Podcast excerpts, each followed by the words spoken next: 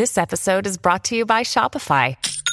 Forget the frustration of picking commerce platforms when you switch your business to Shopify, the global commerce platform that supercharges your selling wherever you sell. With Shopify, you'll harness the same intuitive features, trusted apps, and powerful analytics used by the world's leading brands. Sign up today for your $1 per month trial period at shopify.com slash tech, all lowercase. That's shopify.com slash tech. Salve, salve família, bem-vindos a mais um Flow. Eu sou o Igor. Hoje eu vou conversar com o Samidana e com o Pablo Spire. Obrigado pela presença. Obrigado pelo tempo de vocês, cara. Obrigado, obrigado pelo convite, Igor. Que honra estar aqui no Flow. Todo bonito aí com esse touro aí pendurado na, na roupa. Ah, vai, tudo mais. Tourinho! E o Sami Eu trouxe os presentes pra mim. Eu aí, trouxe, pô. é. Eu trouxe. Bom, primeiro prazer estar aqui também do, ao lado do. Paulo. Eu trouxe. Eu, eu sou sócio de uma marca que a gente criou. Na verdade, a minha mulher fundou essa marca, chama Trudel, que é um doce romeno. Que, que é o quê? É uma massa assada num espeto que vai açúcar e canela. E aí tem os recheios. Então aí a gente é trouxe para a equipe cara. toda, tem Nutella, não sei o que lá. A marca chama Royal Trudel. R-O-Y-A-L. Trudel T-R-U-D-L. E aí, a gente trouxe aí, vocês podem provar e É bom, aprovar. é bom. Isso é muito bom. Então, Já, já, já comeu, já tá faltando uns ali, já tá faltando e, e, porra. já tá faltando uma, a gente vai repor aí rapidinho. Bom, antes da gente começar, deixa eu falar dos parceiros de hoje aqui. Começando pela Insider, que é quem faz essa camisa que eu tô usando. É, E vocês já me viram usando ela um monte de vezes, porque a verdade é que meu, meu armário parece o da turma da Mônica. Mas vocês sabiam que. o meu também. Então, pessoas de sucesso, várias pessoas de sucesso, como o Elon Musk, o, o cara do Facebook lá, o, eles têm um armário que eles estão sempre usando a mesma roupa, cara. Então a gente tem isso tudo, isso a gente tem em comum. Só né? falta alguns bilhões É. na conta. Aí chega lá. Essa parte a gente já fez. Não, mas o. Eu, Ó, eu, de presente pra vocês Opa, aqui. obrigado. Eu tenho a camisa da Insider. Eu- essa Eu que, gosto essa mais. que eu tô é da Insider. Essa que eu tô hoje é da Insider. Ah, que legal. Obrigadíssimo. E, pô, você que tá em casa, você pode experimentar também pra completar o teu armário aí é, com peças pra homens e pra mulheres, moletom, camisa, tech t-shirt, sempre com twist tecnológico. Essa camisa aqui, por exemplo, pô, é, não preciso, ela desamassa no meu corpo, sabe? Ela seca muito rápido, ela mantém o, o cheirinho aqui dentro, ela tem um conforto térmico diferenciado e essa cueca é sensacional. Acabou aqui também, hein? É. A Então- cueca eu não conhecia, a camiseta. É boa, tu vai curtir. Então, Ah, experimenta lá. mesmo, né? Parece aqueles cortes. Não, não é corte de laser, mas você vê que é um. É diferente, né? Bom, aí a Bem parte é, da costura, meu irmão, aí eu já costura, não é. manjo. Mas tá, é bem legal mesmo. Mas eu gosto da camisa. Eu, eu acho que ela cai bem, sabe? É boa. Eu gosto dela. E, é- e pra mim é fácil porque é sempre a mesma roupa E mesmo. não precisa lavar. né? O é, lavar não. Não precisa passar. Não, não precisa lavar toda hora. Só quando usa. É Tá auto, é loucaço. autolimpante. Você viaja, leva só É. o Insider na, na mala, fica 15 dias em. Noronha lá usando. Em casa eu jogo no saco de roupa, parece limpo. Eu achei que ela se limpava sozinha. Mas você vê, até o pacote é. É, é maneiro o que pacote, é maneiro. Então, ó, é só você entrar lá em insiderstore.com.br e você ainda pode usar o cupom FLOW12 pra ganhar 12% de desconto, tá? É, o link tá aqui no QR Code, tem aqui na descrição também. Vai lá, completa teu armário, beleza? É, deixa eu ver o emblema aí, Janzão. Ó, Ó, que legal! tem mais bonito no, Tu, tá, tu ficou... na vida também. real. É uma embelezada. Pô, os caras melhoraram a gente aí. É, com todo respeito, vocês parecem mais jovens aí. Sim. Né? Sim, mas também é. No desenho. Ó, se você quiser resgatar esse emblema, é totalmente de graça. É só entrar em nv99.com.br barra resgatar e usar o código economistas. Tem 24... NV99, como é que é? .com.br. nv99.com.br. É, Tá. é a nossa plataforma. E aí você pode resgatar esse emblema, você tem 24 horas pra fazer isso, depois a gente para de emitir, só vai ter acesso quem resgatou. E pode mandar mensagem pra gente também, o link tá fixado... O link tá fixado nos comentários da live aí, tá bom? No ao vivo. Então fica à vontade, manda mensagem pra nós. E, pô, eu tava, eu tava te perguntei antes aí sobre esse papel, o que que é, não sei o que, você tava falando que é, é, a um- meio que o tema central das tuas palestras e tal, sobre previsões, não é previsões, mas é, expectativas pra economia em 2024 e tal. Sim, sim. E eu suponho que vocês dois tiveram bastante coisa pra pensar quando Javier Milei virou presidente da Argentina, Aham, né? aham. Inclusive, eu sei que isso foi uma parada extrema, muito conversada, é, pelo ponto, porque assim, o que ele tá propondo lá do ponto de vista econômico é uma ruptura quase completa, se não for completa, com um modelo anterior de subsidiar uma porrada de coisa, né?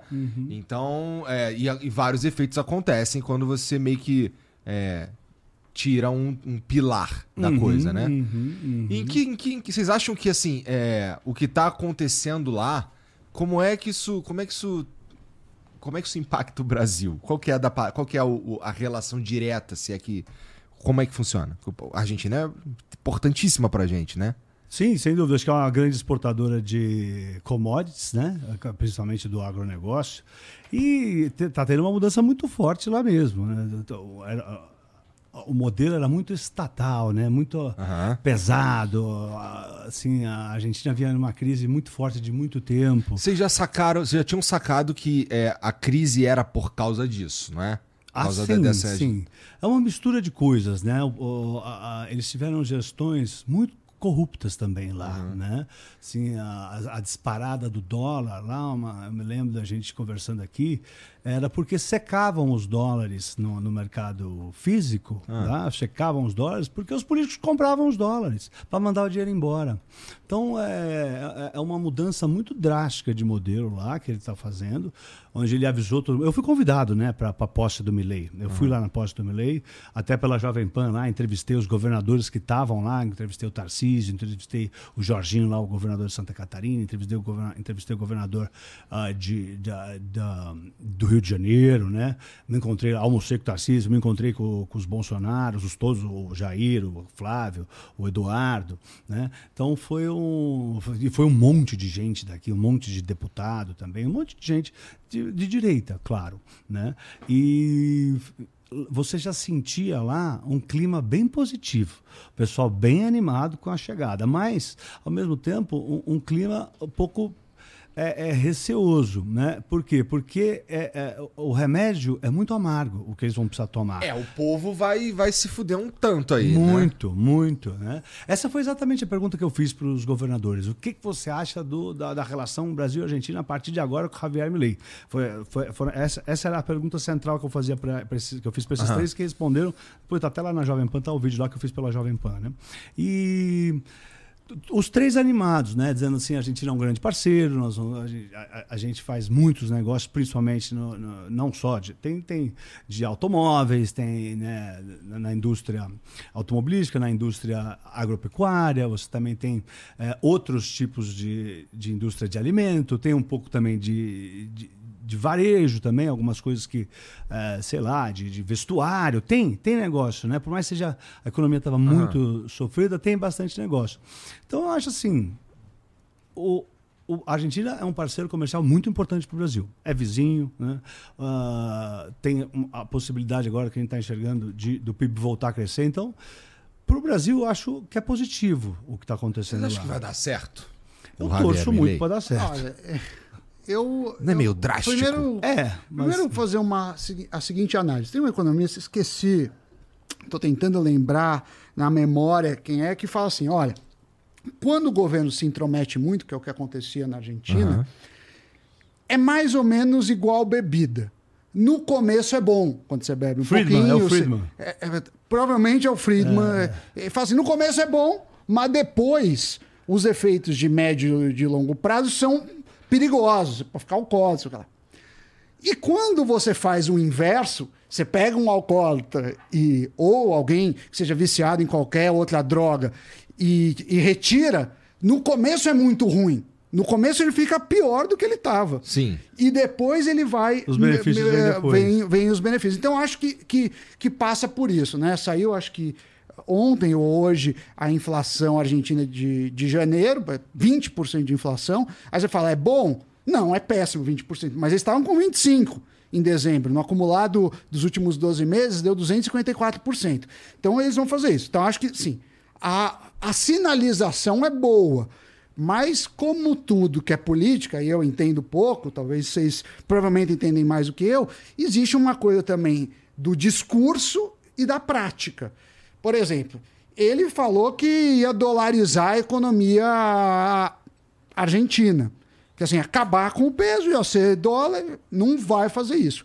Mas se fizesse, é muito difícil, porque aí você perde todo o poder de política monetária, de, de Não taxa. parece muito inteligente. É complicado. né? Perde Não, menos é controle, na muito verdade. complicado Perde, um controle. É muito complicado um país do tamanho da Argentina fazer isso, porque alguém começa a citar, ah, mas tem El Salvador, sei mas a Argentina não é uma economia pequena, Uhum. é uma população grande.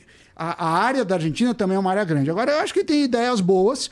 é, ele tende a ser um economista mais ortodoxo, né, porque direita e esquerda é um termo usado muito em política. Em economia não existe muito direita e esquerda. Existe assim, você é ortodoxo ou você é heterodoxo. Eu me considero economista ortodoxo. Por quê? Porque eu estudei nas faculdades que são as mainstreams e basicamente você usa método que eh, estatístico, eh, você usa método empírico para validar ou não suas hipóteses. Tem vários trabalhos nessas faculdades mainstream que são consideradas de esquerda. Por exemplo, eh, desigualdade entre homem e mulher no mercado de trabalho. Prêmio Nobel do ano passado é mainstream ortodoxa de esquerda. Política de transferência de renda também. Agora, o que eu acho que é interessante do presidente da Argentina é que ele procura um viés ortodoxo. O que a gente via lá atrás eles fazendo tabelar preço, eh, aumentar gasto público. Aqui no Brasil a gente vê isso, um aumento de gasto público, algumas maluquices. O problema não é ser de esquerda. Não, não é esse o problema. O problema é que não tem respaldo na literatura. Você está fazendo um negócio que ou é comprovado que não funciona, como o tabelamento de preços, ou não existe fundamentação para isso. Nenhum país na história fez isso e deu certo. Então, a, a minha briga é muito mais quando o cara inventa algo que está fora do manual das boas práticas de economia do que é uma política de esquerda ou direita. Por exemplo, Entendi. o Bolsa Família, eu não sou contra o Bolsa Família. Tem uma desigualdade, ele tem uma função lá. Agora, o governo ficar sistematicamente gastando mais do que ganha, achando que, que vai tributar horrores e que isso vai resolver o problema, isso aí contra os princípios econômicos. Não existe validação disso daí. Então, o problema está na heterodoxia, não está no ser mais esquerda ou mais direita, porque todo mundo que é economista ou, ou, ou que gosta do assunto, pô, vê, o Brasil tem desigualdade. Não vai falar que a mesma chance, meu filho, que estuda numa escola particular, é, cara, aqui em São Paulo, tem a mesma chance de arrumar emprego do que alguém que, que nasceu na favela. Ninguém acha que é, é razoável eles brigarem no mercado eh, de trabalho. Então, quer dizer, a gente tem que fazer o cara lá ter condições de lutar. Mas como que a gente faz isso? Aí que vem o, o porém. Os economistas ortodoxos falam assim: ó, o governo tem que ser pequeno, ele tem que cuidar da educação, ele tem que cuidar da segurança, ele tem que cuidar eh, da saúde e alguns falam do transporte. Caras que, que são mais heterodoxos falam: não, a gente tem que ter empreiteira, a gente tem que ter empresa de água, de luz, 400 estatais. Então, existe uma visão, mas assim, que, que Qual que ninguém. é a visão mais comum? É mais comum que Em o quê? Estado seja gigante, né? Em quê? No, no, no- assim, se a gente for olhar pro, pro planeta Terra, é, Os países que vão melhor, eu acho que assim, é, existem algumas empresas que é necessário que o Estado faça, que não é possível a gente fazer, não é possível que a livre concorrência ajude o mercado livre. Por exemplo, se você vai montar uma- a, a- empresa do, do, do Sami, né? Eu da- vou da comer mais um, comer mais mais um. um. É legal Mais ter um um. monte, né? Por, por quê? Para concorrer. Aí vem outras empresas e concorrem com ele, aí o, o Sami e a esposa dele melhoram a qualidade do doce, fa, fa, diminuem um pouco a margem de lucro e vendem mais e vencem outro cara e, e melhoram. Mas se você vai fazer uma empresa de saneamento básico, se você tivesse 75 Sabesps aqui, vão falir todas. É preciso ter o monopólio. Então, né, algumas eh, empresas têm que ser monopólio. E aí o Estado tem que intervir. Né, o que eles chamam, sei lá, de, de, de bem comum. Né, você vê, luz pública. né, eh, se você, eh, você bota um poste aqui, se eu botar um poste na porta da minha casa, vai iluminar a rua inteira. Então, Mas eu vou te, vou te recomendar não fazer isso, cara, porque tem um poste na porta da minha casa e atrapalha pra caralho a entrada do meu carro. É, Mas aí, verdade. e aí Ele, ele tampa 20% da entrada da minha casa, cara. Então você botar na lateral da minha casa. Isso, Mas eu digo pagar ali, vai iluminar a rua inteira. Então ninguém vai querer pagar. Então Aham. existem alguns bens que o Estado tem que fazer. O Estado tem que botar luz nas estradas. Se você deixar para iniciativa privada, eles não vão querer. Porque as pessoas não vão querer dividir o, o, o- o gasto disso. Ou se, ou se colocar a privada, tem algum tipo de regulação. Então, empresas de telefonia, de infraestrutura, não necessariamente é o Estado, mas quando não é Estado, Lembra precisa ter uma, Telebrás? uma, uma porcaria, Você tem que ter 30 alguma anos atrás. regulação, porque você sabe que em alguns mercados abusam preço, tudo. Mas não. E aí são os desenhos interessantes de concessão, desenho interessante de leilão. é, Você tem, você tem vários modelos. E aí uma o Estado área, entra para regular, porque é preciso. uma área da economia, tem um, um cara famoso lá, o Tiroli, que é francês, também, é, um cara muito, muito conceituado, ele estuda só teoria dos contratos. Como eu faço os contratos disso? A questão é, você quer, você quer é, endereçar um problema, uma política pública, estude a literatura. Quem fez isso, quem deu certo, quem não deu certo isso. Esse é o básico. O que não dá para aceitar e o que me deixa é, muito, muito irritado é quando o cara ele acha ah, porque o Brasil é diferente, aqui é diferente, aqui é, não, não vai funcionar. Porque aí é uma desculpa que não aplica a lugar nenhum. Você vai no médico e fala, tô com dor de garganta. Aí o médico fala, não, dor de garganta, examina lá, isso é fácil. Anti-inflamatório, se não melhorar, antibiótico. Fala, não, não.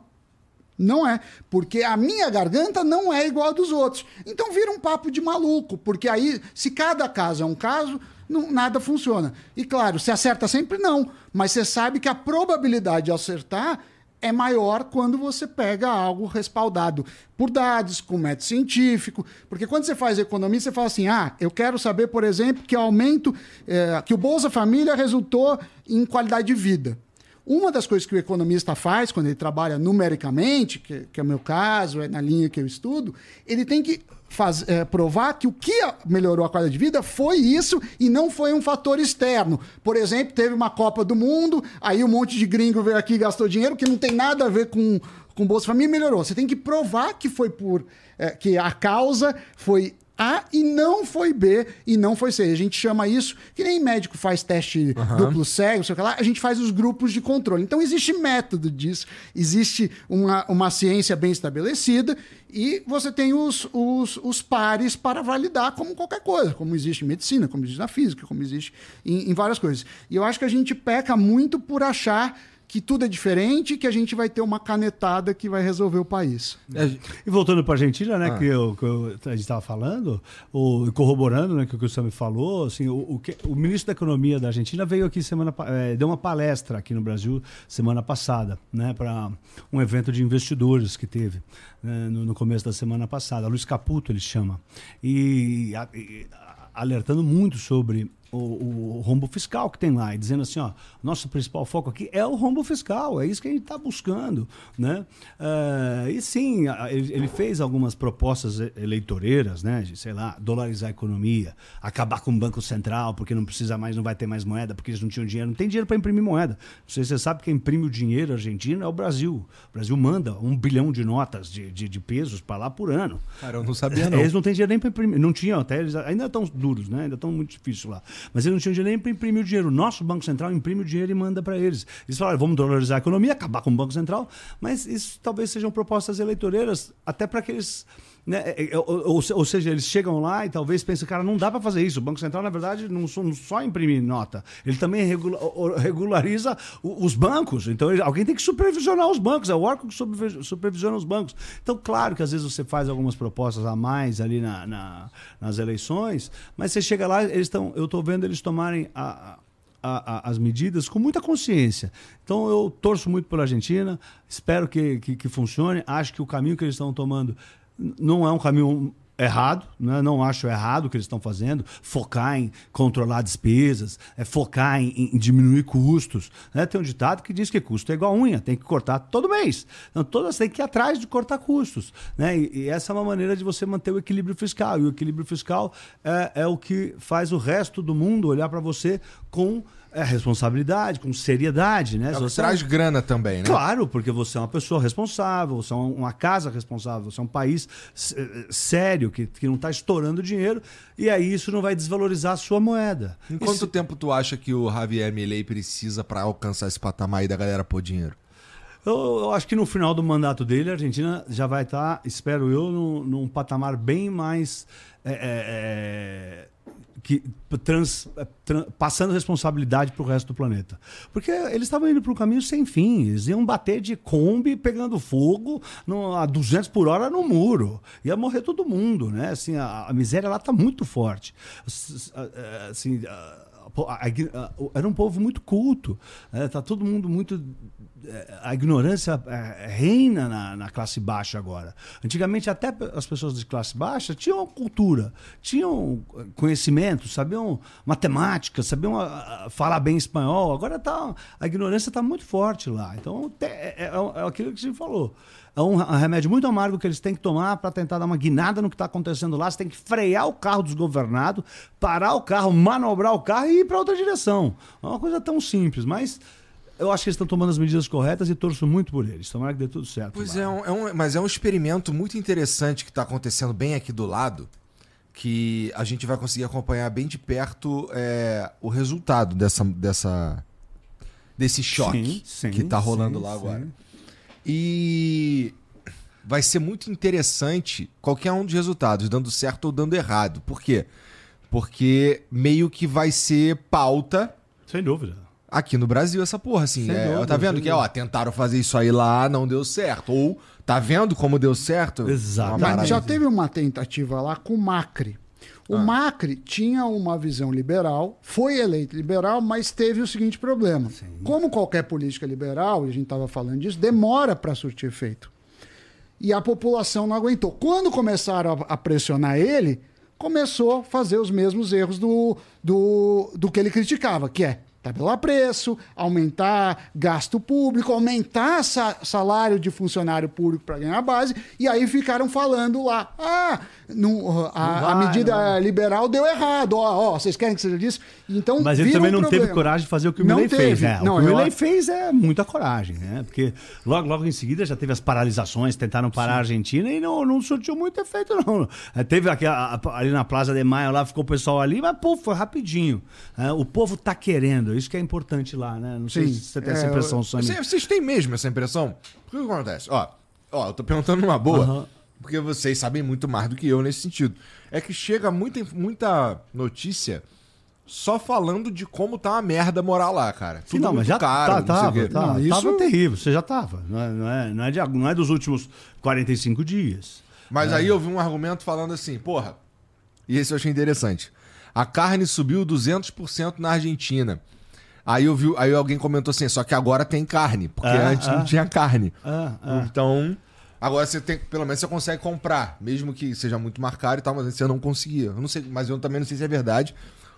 Mas é, uma- é o tipo de mudança que precisa de tempo mesmo para se ajustar, Sim, né? sim. E, e a, conquista, a conquista dessa reputação internacional que você estava falando antes aí é um caminho também para que para entrar dinheiro na economia. Claro, claro, claro. Eles têm para ter investimentos internacionais, né? Sei, sei lá, o Elon Musk, assim que ele ganhou, falou que estava estudando instalar uma Tesla lá.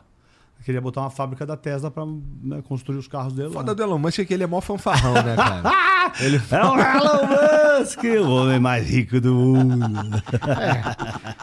fanfarrão pra caralho. então, ué, ele tá falando. Lembra o brincalhão das bitcoins, eu chamava ele. Ele falava, vou comprar tudo em bitcoins. Disparava, eu falava, ih, vendi. Bitcoin não tem regra, não tem lei, então ele fazia o que ele queria. Ó, agora a Tesla vai aceitar Bitcoin. Aí subia e falava, vende 2 bilhões de dólares em Bitcoin, a gente não aceita mais. foda. Ah, É, e ele ele falou, acho que, não sei se foi ontem ou esses dias do carnaval, que ele vai comprar. a Di- que- Falou não, eu tava A brincando, Disney. comprar a Disney. E com isso movimenta mercado, sei lá. Mas assim, Elon né, Mouse, cara? estão chamando ele de Elon Mouse. Imagina, você, imagina só vocês com esse poder aí, mano, do Elon Musk. Sim, é, e ele usa esse poder. Várias, É, vai, é. não só com Bitcoin, né? Várias moedas.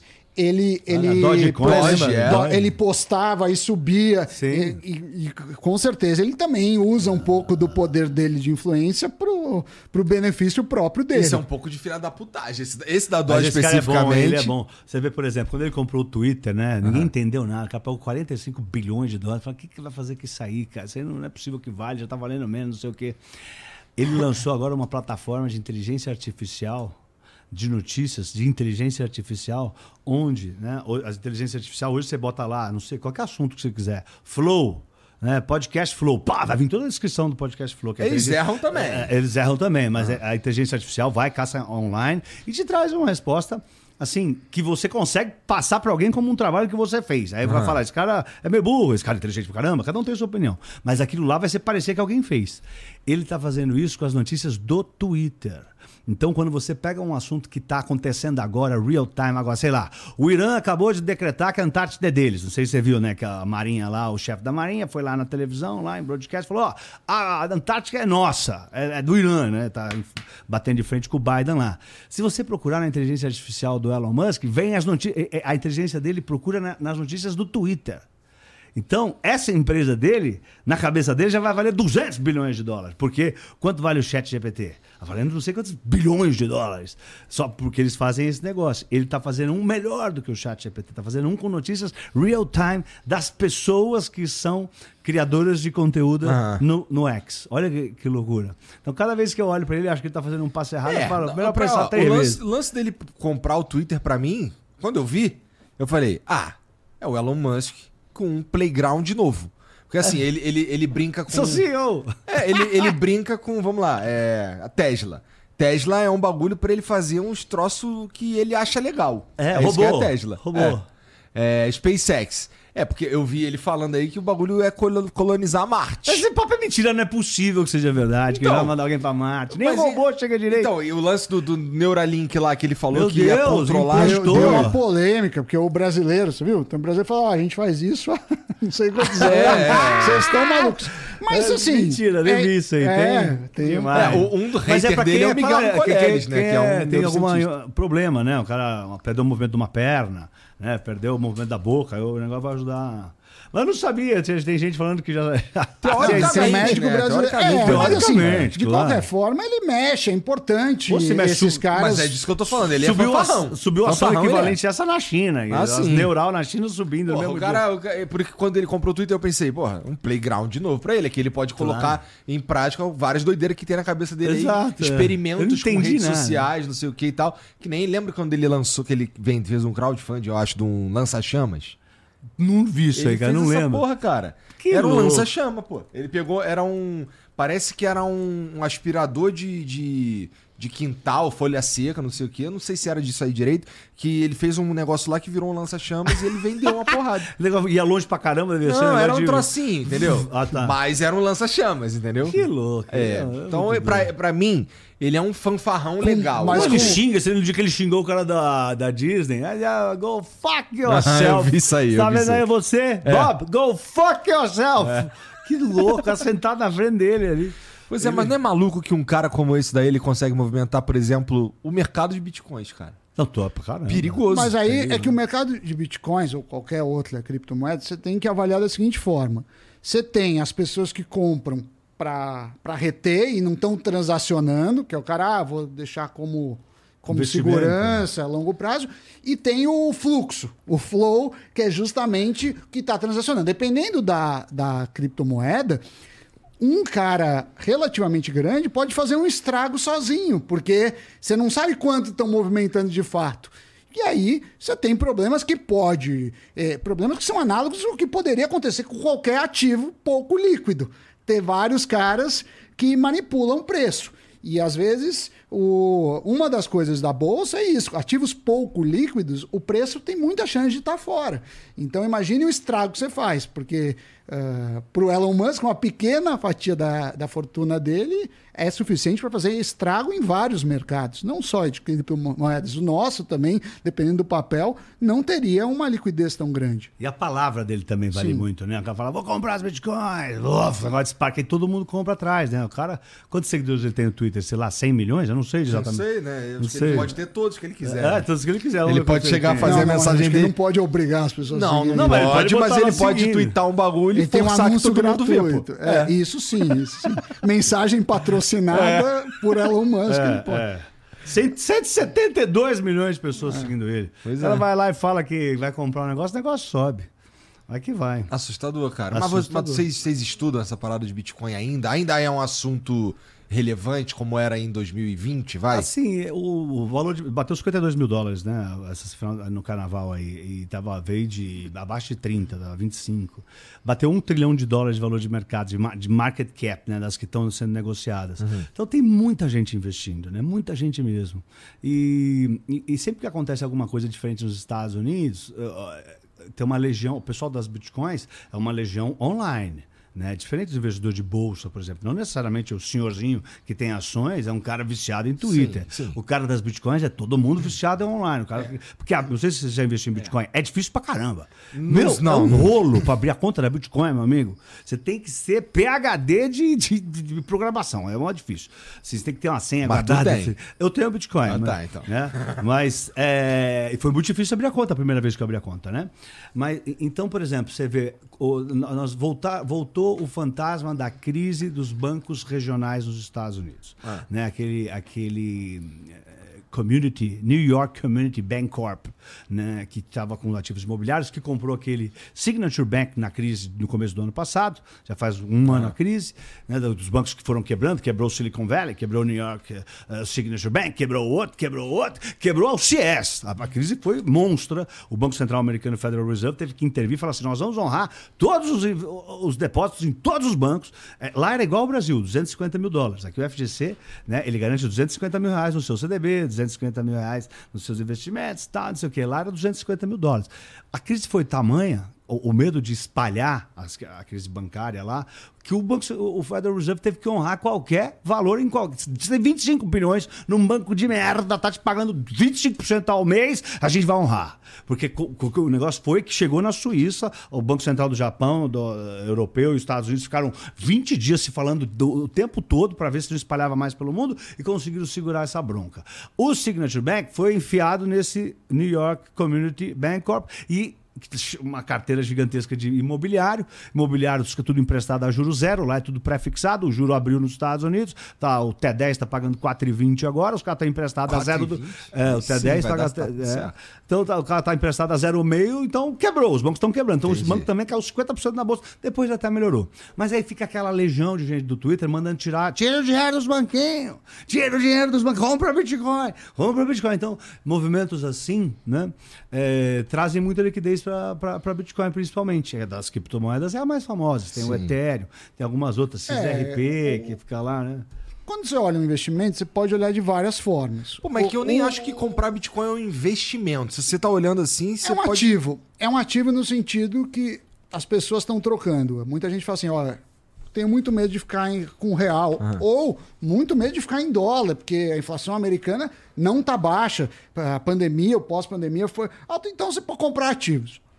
O americano gosta muito, por exemplo, de comprar imóveis. O mercado é- americano de imóveis é muito líquido, e não só líquido no sentido de número de transações, como é fácil você acessar os preços. Então, não tem muita dúvida de quanto vale uma casa. Você tem o histórico de quem comprou, Aham. a região. Toda hora tem um- Aqui no Brasil é mais complicado. Você vai vender um apartamento, você não sabe se aquele preço está acima é ruim para todo mundo, porque você não quer, como vendedor, é, vender por um preço baixo, mas como comprador, você não quer por um preço alto. Então, é, quanto mais tem assimetria de informação, pior. Então, quer dizer, as pessoas, quando tem uma insegurança em relação a, a uma moeda ou algum outro ativo, compram coisas. No Brasil, por exemplo, no- na época de hiperinflação, nunca se vendeu tanta obra de arte. As pessoas vem, compravam obras de arte, compravam também dólar, compravam imóveis porque o dinheiro era, é, era corrosivo. De certa forma, muitos que investem em Bitcoin falam: eu não confio aí nesses bancos centrais, porque não está falando só do Brasil, eu não confio no Federal Reserve, eu não quero ficar com dólar, porque amanhã dá, um, dá, um, dá uma merda e desvaloriza tudo, então vou procurar um ativo que eu considero mais seguro. Na concepção dele, o Bitcoin é, ele é seguro porque não tem essa, essa intervenção. Aí começa a ter os dois lados. Porque quando você pega a correlação do Bitcoin com a bolsa americana, dependendo do período, a correlação é muito alta. Porque seria seguro assim, ó, esse negócio não depende do outro. Então, ele é um bom no sentido de Diversificação. de diversificação e, e mitigação de risco. Mas isso ainda não. é, O histórico não é tão longo. Você fala, tá, isso existe há um tempão, mas assim, com esse volume não existe há tanto tempo. E aí, o que, que se tem hoje, assim, pô, a volatilidade dele ser medir em dólar, ele, ele oscila bastante. Então, você quer Bitcoin, ok, mas não vai pôr todo o seu dinheiro em Bitcoin, porque você pode É ter uma dor de, volátil. de, de, de barriga. Nenhum ativo que é muito volátil, você deve ter um, um percentual grande da sua carteira. Ativos que são extremamente voláteis, como a Bitcoin, você tem que ter só um pouquinho, não tem jeito. Um dado interessante que. Não, que- é, desculpa só te interromper. Eu tô pegando aqui o gráfico. O Bitcoin agora tá 52 mil dólares. 52 Mas, por exemplo, em 2021, ele passou de 60 mil dólares. Se você puxar o gráfico desde o começo, é igualzinho o gráfico das tulipas. É, é, é, que- que- Que é uma bolha. Então, quer dizer, eu, eu sou da seguinte você quer investir, beleza. Aí, claro, tem um negócio que é acess- acesso ao risco da pessoa. tá- Mas assim, para a maioria das pessoas, e aí, de novo, vários estudos mostram que o ideal é não ultrapassar 4% do patrimônio. Por quê? Sabe quantos bancos tem? Menos Os que bancos? isso. 0,0001%. Ou seja, é 0,0000001 do patrimônio. Os banqueiros.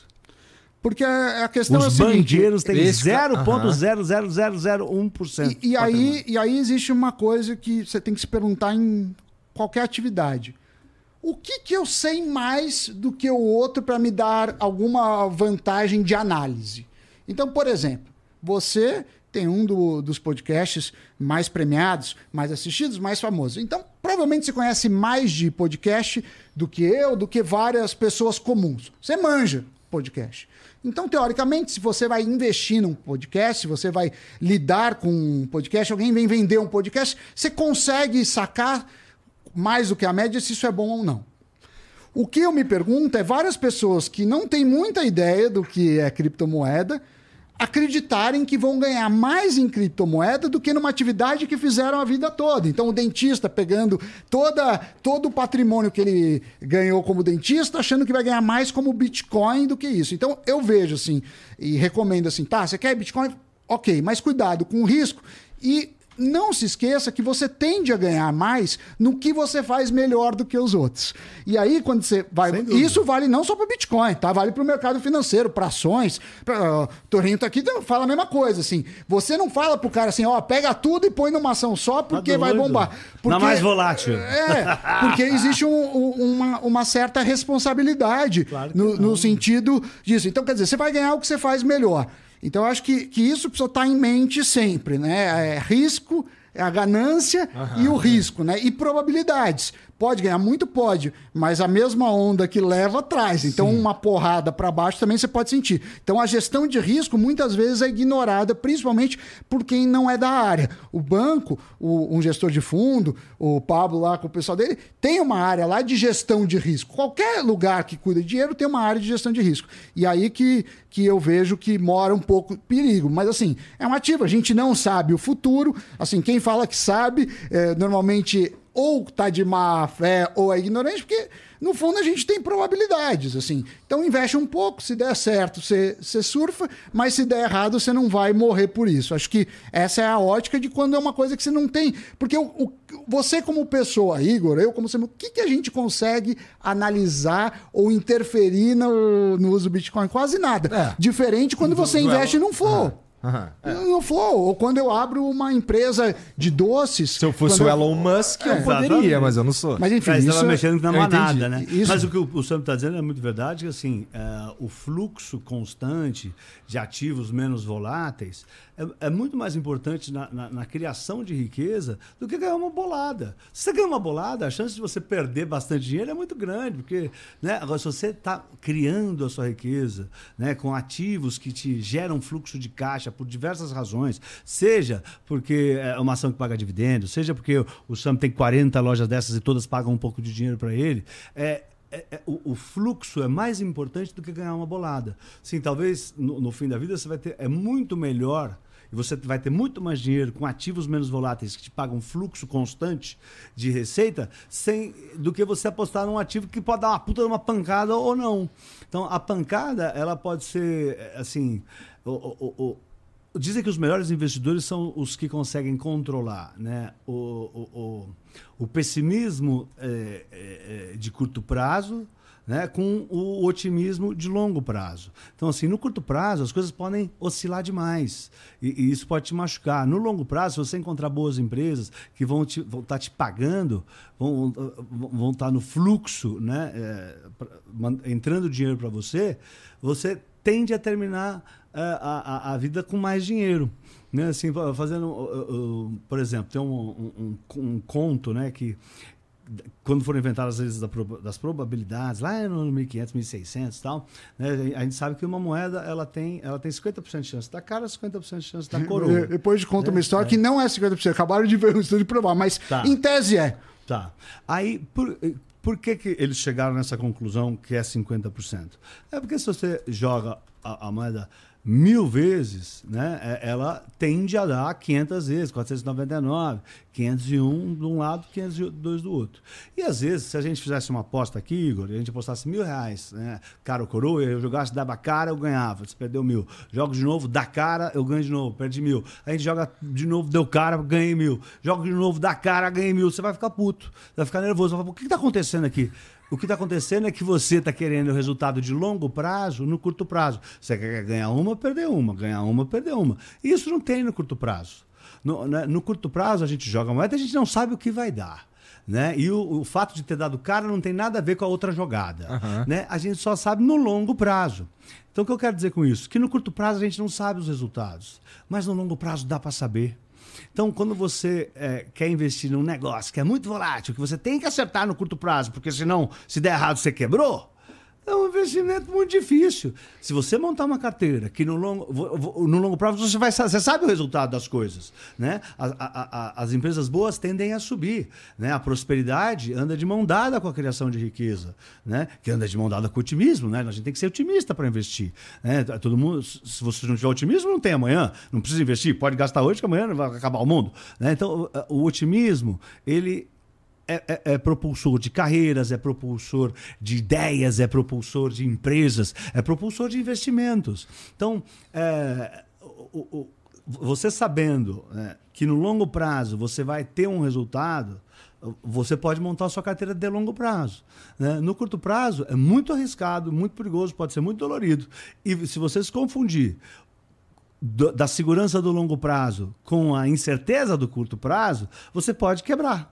É isso que tem que tomar muito cuidado. Então, e, e você estava falando, quando a gente começou esse papo de Bitcoin, tu falou duas coisas e que, são, que, que eu achei interessantes e eu queria te perguntar, perguntar para vocês, na verdade. Por Tô exemplo... fazendo um filme de Bitcoin, Não. Faraó das Bitcoins. É. é. Aliás, tem, tem no, na Netflix o Rei dos Stonks. Tem, tem uns 4, 5 filmes. O Faraó é um caso, deve ser muito legal, é, que, que, ele está fazendo, legal. que é um caso brasileiro, é. né? A gente exporta a, a, a, esse tipo de coisa. Mas lembrando que o Faraó dos Bitcoins usou o Bitcoin como pano de fundo para dar um golpe, que ele poderia é, usar. A gente é, bom de dar golpe. A gente é bom, né? pô. queima Ponzi, a gente é. Mas eu te cortei, desculpa. Não, eu ia porque assim, você falou que, que isso daí tinha se for olhar os gráficos, parece com um gráfico das tulipas. Da bolha das tulipas, é. É que eu não sei o que é. A, a, a, a, foi Lá na Holanda, ah. né? a Holanda é o berço do, do mercado financeiro mundial. Né? Lá foi o e primeiro... do mercado futuro, principalmente, é, né? Porque é. tinha muito mercantilismo, então a Holanda tinha isso. Você entregava uma produção futura, você comprava tá. prazo. Mas tá foi, foi uhum. inventaram o mercado futuro. Mas foi onde nasceu o primeiro Banco Central, foi nasceu eu o primeiro fundo. Já agora a minha, ah. minha, minha, minha, saca de, sei lá, de arroz é. que eu vou colher lá na casa o, do cara. O primeiro mercado futuro inventado foi o de tulipa. Foi o primeiro, primeiro mercado de futuros da Holanda. E aí, quando eles inventaram o primeiro mercado futuro, que era um derivativo, ah. que é algo que derivava o valor de alguma coisa, né? todo derivativo é, é um ativo sintético cujo valor deriva de alguma coisa. Então, o futuro de tulipa derivava da tulipa à vista. Né? Então, uma, uma, uma tulipa futura chegou a valer 14 anos de trabalho de um artesão lá em 1600. Né? O que aconteceu? Logo que lançaram o contrato futuro, demorou um ano, começou a subir o preço das tulipas futuras. Só que como é um contrato sintético, que você só paga a margem, é diferente do comprar, sei lá, comprar e pagar o valor, o ativo e, e comprar, é, começou a primeira bolha do mundo, que foi a bolha das tulipas. E foi uma crise muito forte, né? disparou, ficou seis anos subindo, depois caiu, voltou, aí tem todo... Aí a crise não foi tão grande na Holanda, foi muito mais para serviu muito mais para as pessoas estudarem uma bolha especulativa. Foi a primeira bolha especulativa da história da humanidade, né? a bolha das tulipas. Então você tem todos os estudos dos gráficos. Eu tenho aqui ó, um gráfico das tulipas aqui. É... Putz, não está nesse telefone. Ah, não, tá aqui, eu mandei aqui para o Derek, lá da, da, produção da Jovem Pan. É, o, o, o, serviu para as pessoas estudarem e aprenderem os gráficos, como é uma bolha especulativa. E é inacreditável, Igor. Toda bolha especulativa tem o mesmo gráfico. E, e a você... Bitcoin está com cara a Bitcoin de... que você puxa para trás desde o começo. Por quê? Porque a Bitcoin, né, ela começou valendo um centavo. Um centavo de não, dólar. Tem história de gente pagando pizza com três, sei lá. É, não valia um Bitcoin. centavo de dólar, está valendo 52 mil dólares. Né? O que, que aconteceu com as Bitcoins? Você podia negociar uma Bitcoin, aí depois aí, aí começou a subir muito de preço, aí dividiram elas, aí você podia comprar frações de Bitcoin. Depois dividiram mais, depois dividiram mais, depois dividiram mais. Né?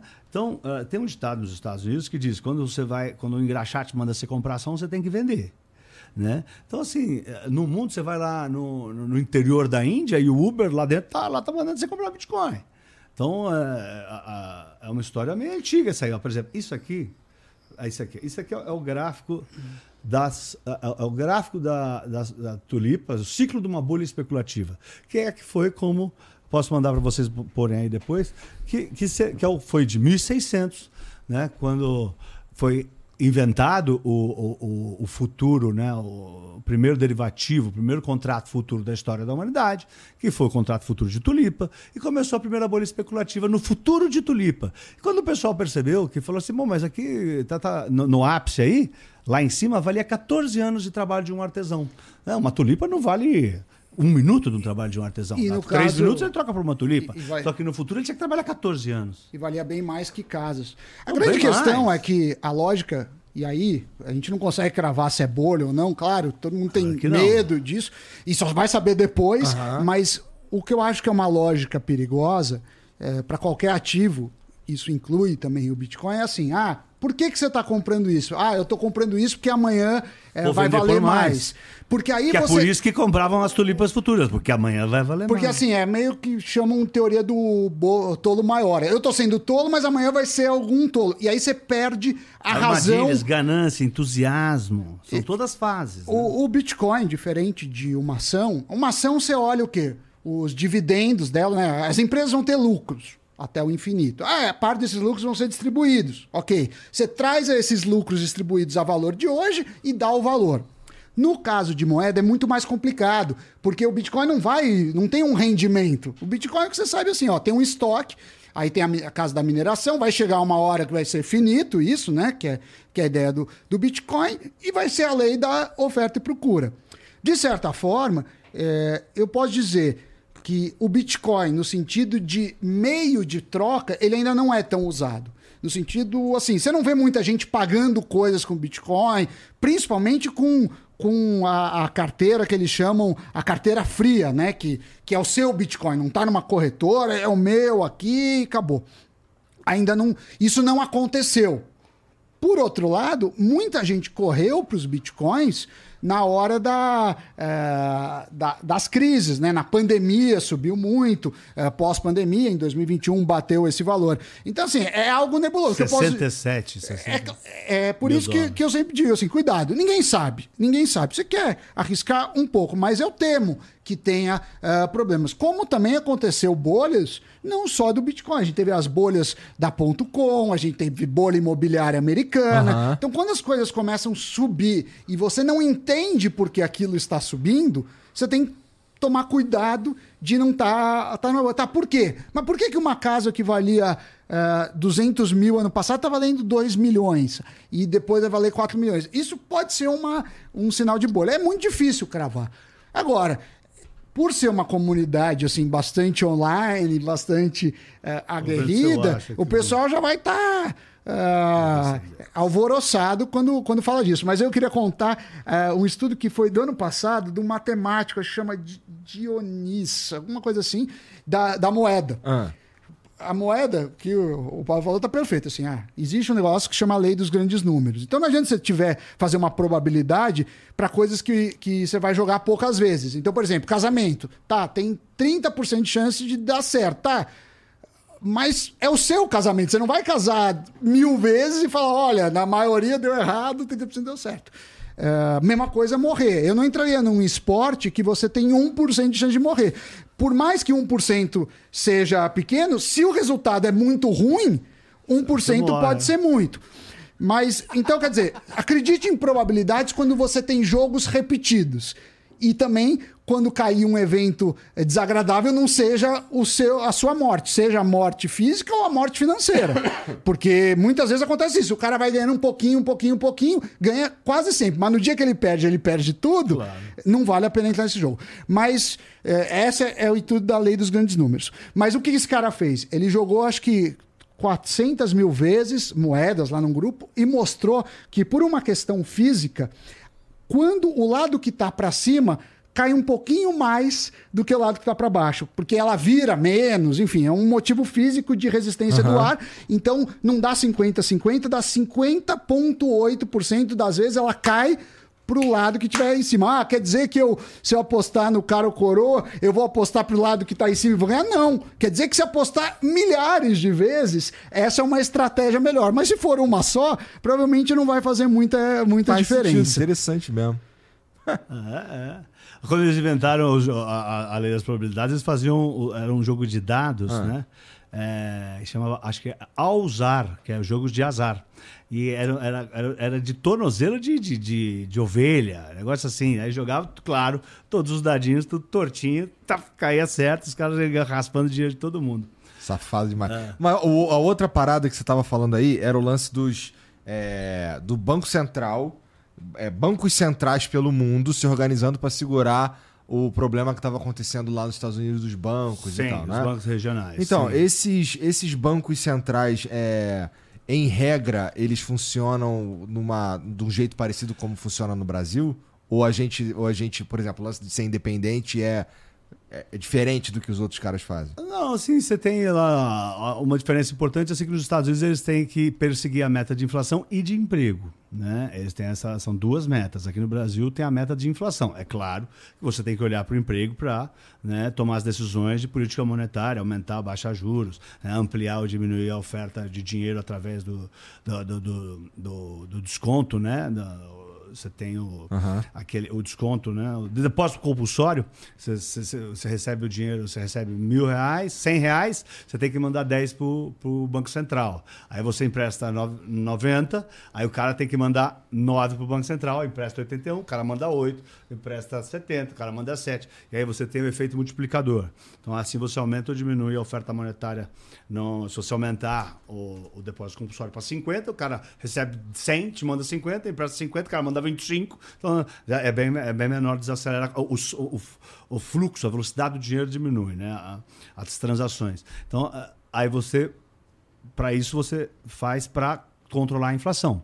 E lá fora, eles têm a, como né, diretriz controlar a inflação, mas também tem metas de emprego. O desemprego não pode passar de tanto, o emprego tem que estar tanto. Né? Isso é uma preocupação do Banco Central. Do Banco Central, a obrigação deles. Do Brasil e... não, é só a inflação, mas é claro que ele tem que se preocupar com o emprego também. Mas as principais economias do mundo aí, o Banco Central funciona parecido com o que funciona parecido no Brasil? Parecido com o brasileiro, sim. É, são bancos centrais independentes, são comitês, né? Por exemplo, é muito importante dizer que o, Roberto Campos Neto, na verdade, ele não manda nos juros do Banco Central. Eu sei que às vezes tem gente que diz que ele não abaixa os juros, ele não abaixa, tem que abaixar os juros, mas ele, na verdade, né, uh, ele é um voto de Minerva. O, o, quem manda nos juros é o Comitê de Política Monetária, o Copom. O Copom é formado por oito diretores que votam. Né? E o voto do Roberto Campos Neto só tem valor quando empata 4 a 4 né? Se tiver 5 a 3 ou ele vai lá e vota 6 a 3 no muda o cenário, 6, 5 a 4 não muda o cenário. Então ele só tem valor o voto do Roberto Campos Neto quando empata 4 a 4 né?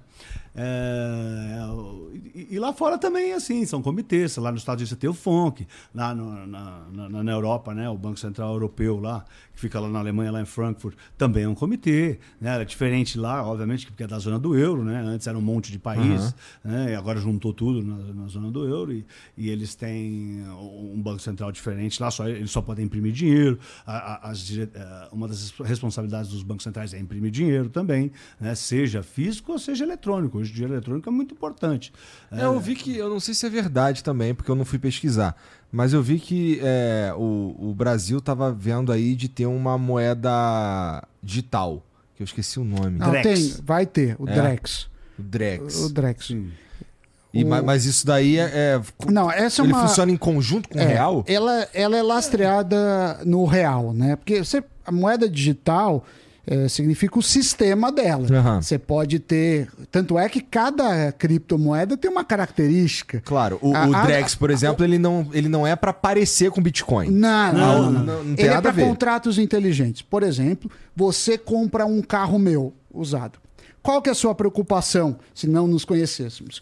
Que, que eu não, você ia me dar o dinheiro, eu falo, tá, beleza, Igão, manda o dinheiro que eu te dou o carro. A preocupação do, do comprador é mandar dinheiro e o cara sumir. E a preocupação do vendedor é, eu também não quero entregar o carro e subir. Então o Drex faz um contrato inteligente, de tal forma que deposita dos dois lados e só quando é validado a, a negociação ele executa. Também vale muito para empréstimos. Suponha que você quer pegar um empréstimo aqui para o Flow e você quer pôr é, como garantia alguns móveis. Você quer pôr essa mesa, essa linda TV, esses bonecos, alguma coisa é, não só hoje o banco tem alguma dificuldade, às vezes, de saber se você não deu essas mesmas garantias para outro, que pode acontecer, como também, se você não paga, nem sempre ele vai te tomar rapidamente isso. Acontece muito com o carro, demora, às vezes o carro, é, o cara fica com raiva, deprecia, enfim. Então, o Drex ele pode fa- ah, fazer isso. Por exemplo, você pode botar títulos do Tesouro direto nisso e automaticamente você não paga, ele pega. Ah, por que, que isso é bom? Isso é bom porque se o banco tem uma percepção menor de ju de risco, ele vai te dar um juros menor para você. Então, é, essas garantias e esses contratos inteligentes é, fazem isso. Então, não tem nada a ver com o Pix, que o Pix, por exemplo, é um pagamento instantâneo. meio de pagamento. E o Pix vem com novidades também. envio de O- real, o, né? É, envio de o, real. o Pix vem com novidades. Você vai poder pôr conta eh, estilo débito automático no Pix, recorrência. Então, nesse sentido, o Brasil fez muito. Nossa, o Pix é, muito É foda. muito né, bom. O Mas Brasil sabe, tá vindo muito. tudo, tá vindo o e-dólar, tá vindo o e-yuan, então tá o dólar eletrônico, o yuan eletrônico, tá todo mundo migrando. Acho que a cripto, as criptomoedas fizeram esse movimento para os bancos centrais. Não, e- Acelerou tudo, né? E tem empresas, acho que a Deloitte, se não me engano, Ah. usa o sistema de blockchain para ativos, para garantir eh, a verificação contábil. Então, quer dizer, a tecnologia é indiscutível. A- A questão que você pode falar é o preço. Falar, não, o preço disso, é, é, por que, que é 50 mil dólares, 52 e não é 100 mil dólares? Ah, por que, que não é um milhão? Por que, que não é cinco? Então você pode discutir. Mas a tecnologia e o ganho que a gente teve com isso é, é, é indiscutível. Assim como o Pix para pagamento instantâneo, ninguém tem. Hoje em dia é muito mais fácil. Ah, tem golpe? Tem golpe, mas eles têm que coibir os golpes. É, e não. E não eliminar a ferramenta. Exato, É. exato. É, é, eu acho que, que essa é, é uma grande questão. Eu prometi e não falei que eu criei o Clube do Livro, que eu esqueci de falar. Que é o seguinte, eu acho que vamos pôr na descrição. É, cada um tem uma história, né? Acho que o Pablo tem a dele, foi acho que de mercado tudo. Eu comecei minha história estudando. Eu fiz é, carreira acadêmica e depois fui para mercado. E tudo que eu aprendi foi lendo, praticamente. Assim, a, a experiência, claro, contou, mas muito menos do que em relação aos livros. Então eu resolvi fazer com o Léo Siqueira, que ele é um deputado que está licenciado, está acabando o seu doutorado, ele faz sanduíche em Yale, o Clube do Livro. Então a gente pega seis livros, Desses livros, a gente faz uma live para cada um, tem um grupo lá e aí vai ter o link para quem quiser. Então, por exemplo, psicologia financeira vai ser o primeiro. A gente vai Psicologia falar. É, financeira. É um livro internacional. Vai falar de o Nudge também, fala um pouco de filosofia, a, a- sobre quietude, sobre estoicismo. Então, é, é- fala sobre é, finanças, fala sobre é, reflexões, é legal. Então, quem quiser, vai ser um prazer. A gente está começando agora, estava fechado, mas como eu vim aqui no Flow, eu pedi para reabrirem o carrinho só hoje e, e- e fazer, porque a gente tem que vender também. Entendi, tá Senão, certo, não, é. ué. É. A gente é, vive num princípio capitalista, mas aí, Então, aí não são patrocinadores. O clube, assim como o Trudel, é meu, assim, não é, Entendi. não é, não é parcerias, assim, são. E, pô, e assim, é, esse lance de, de, de como funcionam essas Pix, Drex e tal, É, isso daí foi um bagulho que de- demorou muito tempo pra, pra, pra pôr em uso. É um troço que os caras já estão estudando há um tempão. Tipo, não é novidade pra vocês o Drex. Tipo, Não, já- não, é, não, caras- não, nem lançou, né? Vai, vai vai lançar. lançar. É, mas é, o Banco Central tem falado bastante, Roberto Campos Neto tem falado bastante. É, assim, acho que vai ser. Eu nem sei como se vai ser diferente do Pix. O Pix é tão bom, né? Tão fácil de usar, tão gostoso. E- Horrível é mandar, né? Recebe tudo que tá na hora. Não, mas o Pix, por exemplo, tem gente que fala que em o fim da geração do cartão de plástico, porque a hora que você começar a fazer crédito no Pix, todo- o custo do cartão pode ficar caro demais. Porque hoje é, as pessoas pagam esse custo, né? Se você. é, se você tem a maquininha, você paga um percentual. E, É obviamente, você, e, e- e, obviamente você impõe no preço isso. Então, com o Pix deve baratear isso. Agora, o Pix, se eu não me engano, começou, é um estudo do Banco Central, começou acho que lá com o Temer, o, foi O na, estudo, né? O estudo. A implementação foi com o. Bo- com Bolsonaro, tremendo sucesso. E, e o Brasil, isso a gente não fala, mas o Brasil, por ter sido. ah, ó, ter sofrido hiperinflação, por ter sofrido várias quebras de bancos, sei lá, a gente tem sistemas muito bons.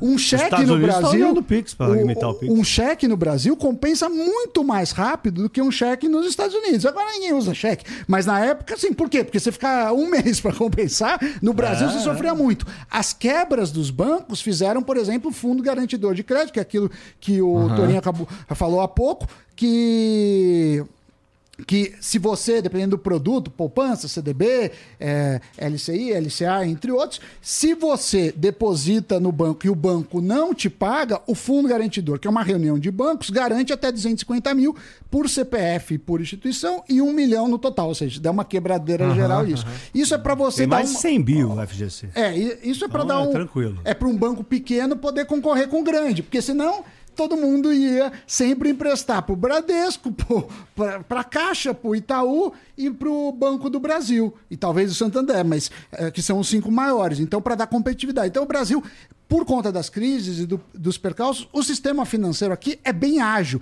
A gente tem o Banco Central, que faz isso, mas você tem a CVM e você também tem a autorregulação. Então, você tem acordos que o Brasil segue, como o acordo da Basileia. Então, acho que o sistema financeiro do Brasil é bom, assim. Ele não é, um muito sistema bom. frágil, assim. Claro, a gente já teve problemas no passado, mas eu diria que é um sistema robusto e pode ser considerado um, um dos mais modernos do mundo. Não estou falando que banco cobra pouco, que cartão não é nada disso. Eu estou falando como eficiência de sistema. É, é- o Pix é, é incrível, pô. Você manda, faz transferência. Não, é incrível para receber. Sim. É bom mesmo. e, pô, e assim, olhando o, o- o- Vamos lá, a gente, agora a gente já teve um ano de governo Lula, né? É, Como é que a gente tá do ponto de vista econômico, na opinião de vocês, cara? Ah, eu... Ó, por, que, por que eu tô falando isso? Porque é, surgiram várias paradas que, na minha opinião, é, puta, deram uma atrapalhadinha, mas assim, são coisas pontuais e eu queria saber mesmo, por exemplo, os caras agora pra, pra, pra galera comprar alguma coisa na Shein, por exemplo, ficou mais difícil. Pra galera é, mandar vir uma, uma parada da China, ficou mais difícil, mais complicado. Além de, de eu achar que eu não sei se, se eles estão atacando é, o problema principal, na minha opinião idiota, que é o, o imposto sobre o consumo que prevê que eu vou pagar nessa água aqui o mesmo imposto que o cara que tá fudido lá vai pagar. Não me parece muito justo. E eles tentam compensar isso aí falando em, em, é, mexer na, no, no imposto de renda. Agora a galera ganha 5 para baixo, não paga e Não, tal. não, eles vão fazer, que tá certo. eles têm essa promessa, sim. Uhum. Mas o que tão, vão fazer é dois salários mínimos para baixo. Não sei se o Pablo quer começar, porque é um assunto. Eu acho assim, Assim, é. O problema é o, ri- é o- é o- é o rombo fiscal. O problema que a gente tem aqui é o rombo fiscal. Assim, o, o Brasil saiu muito bem da crise do coronavírus, né? conseguiu controlar a inflação. É, o, o- o PIB do Brasil tá, deve surpreender para cima de novo, né? é o comentário geral. É, é, o, o- mundo. Assim, o Brasil não é um, um país isolado, né? Então tem um, todo um contexto global que está em volta da gente, né? Nós somos um formigueiro dentro de um campo de futebol e está jogando é Champions League, está todo mundo jogando e a gente é um formigueirinho ali. Se alguém passar e pisar na gente, a gente está com um problema grave. Assim, internamente, assim, o nosso grande problema é o rombo fiscal, né? A gente tem que prestar bastante atenção nisso. É o que é, é o que permite a gente conseguir cortar bastante os juros, né, para a gente co conseguir esquentar a economia, né? É, obviamente, é, o controle da inflação, a inflação precisa estar controlada para a gente conseguir cortar os juros. Mas a gente também, assim, lá fora, que, que, que, que, eu penso do, do, do, planeta Terra hoje? Né? Assim, acho que o mundo vai crescer menos. Os Estados Unidos cresceu 3%, vai crescer 1,5%. O Brasil vai crescer 1,5% também ou mais esse ano. De novo, deve surpreender para cima. É, o mundo vai crescer menos Sim, os Estados Unidos está crescendo menos, a, o Japão entrou em recessão técnica, que a gente conversou antes, né? A, que quando é dois PIBs que encolhem em dois trimestres seguidos. Reino Unido, que é uma economia fortíssima, entrando em recessão técnica. A Alemanha, que é uma economia da zona do euro, deve entrar em recessão técnica. É, então, assim, você tem um mundo desacelerando, a China desacelerando, tentando voltar a crescer, tentando estimular, tem uma crise imobiliária muito grave lá, né? Mas o mundo conseguiu. Por que está desacelerando? Por causa dos juros altos. Né? Depois do Covid, o planeta Terra teve a maior alta de juros coordenada da história da humanidade. Mais de 70 países subiram juros com força. O Brasil foi o primeiro a subir juros. O Brasil promoveu a maior alta de juros do mundo em 2021, enquanto o presidente do Banco Central dos Estados Unidos falava que não tinha inflação. Quando a Christine Lagarde, presidente do Banco Central Europeu, falava que não tinha inflação. Chamava o cara de louco. O Roberto Campos não sabe nada. Depois ele foi eleito o melhor presidente do Banco Central do mundo dois anos seguidos. Porque foi o cara que conseguiu controlar a inflação no seu país e é o primeiro cara do mundo a conseguir cortar os juros. Mas lá fora, os juros altos que têm efeito de defasagem, em economia tem um negócio chamado efeito de defasagem. Quando você sobe os juros, demora para fazer efeito na, na economia. Né? Então, é, essa alta de juros coordenada está fazendo efeito agora. E agora a, a, as economias estão desacelerando bastante, o, o, o que é bom, era o que o mundo queria. Né? Então, essa, essa, desen... essa alta de juros está causando, está permitindo a, a, a, inflação desacelerar, né, a desinflação, e aí a gente vai ver o corte de juros mundo afora. Né? A, gente, a, a, expectativa é que o mundo comece a cortar juros esse ano. O Brasil já está cortando desde o ano passado, porque saiu primeiro, fez a lição de casa primeiro, teve a, a melhor é, atitude primeiro. O que a gente tem lá fora também é o aumento do, da, dos riscos geopolíticos. Está cheio, tem duas guerras, né? você tem os ataques no Mar Vermelho, você tem, que a gente falou, o Irã falando que a Antártida é deles hoje, uhum, uhum. Né? e você tem também 40 eleições para presidente, sendo que a mais importante é dia 5 de novembro nos Estados Unidos, onde, teoricamente, o Trump está ganhando. Né? Saiu uma pesquisa no Swing States, ele está ganhando em todos. Então o Trump deve ganhar essa eleição, salvo alguma, saindo da, da CNTP, das condições normais de temperatura e pressão. Então, da, olhando esse cenário do mundo, né, o Brasil tem uma grande Mas oportunidade. Quando o Trump ganhou, a, a, a, é, foi meio contra a CNTP, não foi? Foi contra? É, então. É, foi, foi. Todo, era todo mundo falando que ele não ia ganhar dinheiro nenhum. Exato, eu lembro é, disso. Não tinha como ganhar, louco, com palhaço, não sei o quê, não sei o quê. E agora o consenso dos Estados Unidos é que vai levar. O mercado lá está achando tá. que ele vai levar. Por quê? Porque ele está levando nos swing states. Swing states é o, é o, estado que muda entre republicano e democrata. Sim, Tem um monte sim, de estado sim, que é só republicano, só democrata. Mas... Quem decide são os que mudam. E tá todo mundo Trump. Então tá, tá dando Trump. Tá. Então tá dando Trump. E aí, voltando para o Brasil, assim, eu vejo, né? o Brasil tem muito investimento. Eu estou cautelosamente otimista com o Brasil. O Brasil tem essa oportunidade mundo afora que vai cortar juros e permite o Brasil cortar juros, porque os juros mais baixos lá fora manda mais dinheiro para países emergentes, né? Juros lá fora eu digo nos Estados Unidos e na Europa, né? Uh, no Reino Unido, todo mundo vai baixar os juros porque eles estão entrando em recessão técnica e nos Estados Unidos o PIB já caiu bastante. Que né? é o PIB cair seguido dois trimestres, tá. né? Que é o caso que aconteceu com o Japão, que aconteceu com o Reino Unido hoje e que deve acontecer com a Alemanha daqui a pouco, né? E e aí o Brasil tem essa oportunidade, por quê? Porque o Brasil está crescendo mais, né? A gente não vai ter o turbo do agronegócio que foi ano passado, mas acho que assim, a, a, a, do lado da, da, demanda, o consumo, né? vai ajudar bastante no Brasil, mas a gente também vai ter serviços que vai melhorar, e, e, mas vai crescer menos do que poderia. O, o ano passado o, o, eles turbinaram. A, a Selic está em queda, né? A Selic está em queda, teve cinco cortes de meio ponto percentual, está 11,25. O mercado acredita que vai terminar em 9% o ciclo de corte. Eu sou mais otimista para o ciclo de corte de juros. Eu acho que vai para baixo de, 7, de 8, acho que vai para 7,5 os juros. Assim, como, como a gente conversou, o Banco Central é formado de oito membros. Né? Quatro foi o novo governo que colocou.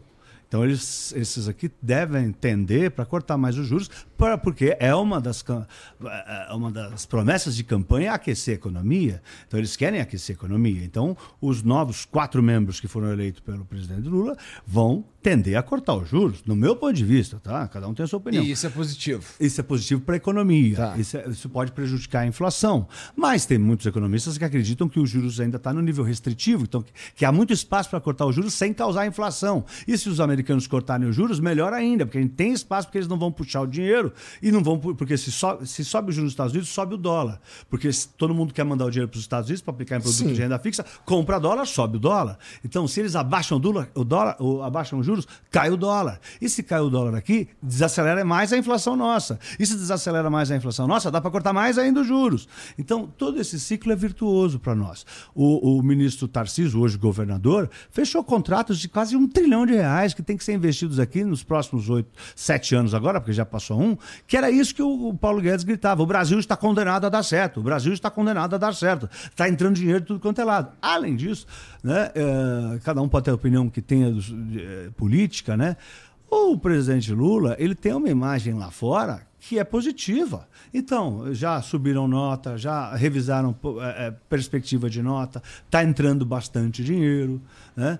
Qual que é o problema aqui? O rombo fiscal. Se desgovernar o rombo fiscal, né, isso aí é, é é impeditivo para corte de juros. Né? Isso estressa o investidor estrangeiro, que pode sacar o dinheiro, que dispara o dólar, que faz a inflação acelerar, que piora a situação dos juros. Mas estamos cuidando disso? Eu não, assim, para você cuidar do rombo, quando você está em casa, está devendo dinheiro, está com um buraco, você tem que cortar custos. Sim. Custo é igual unha, tem que cortar todo mês. Mas essa lógica do que eu faria em casa se aplica ao que eu faço no, no estado?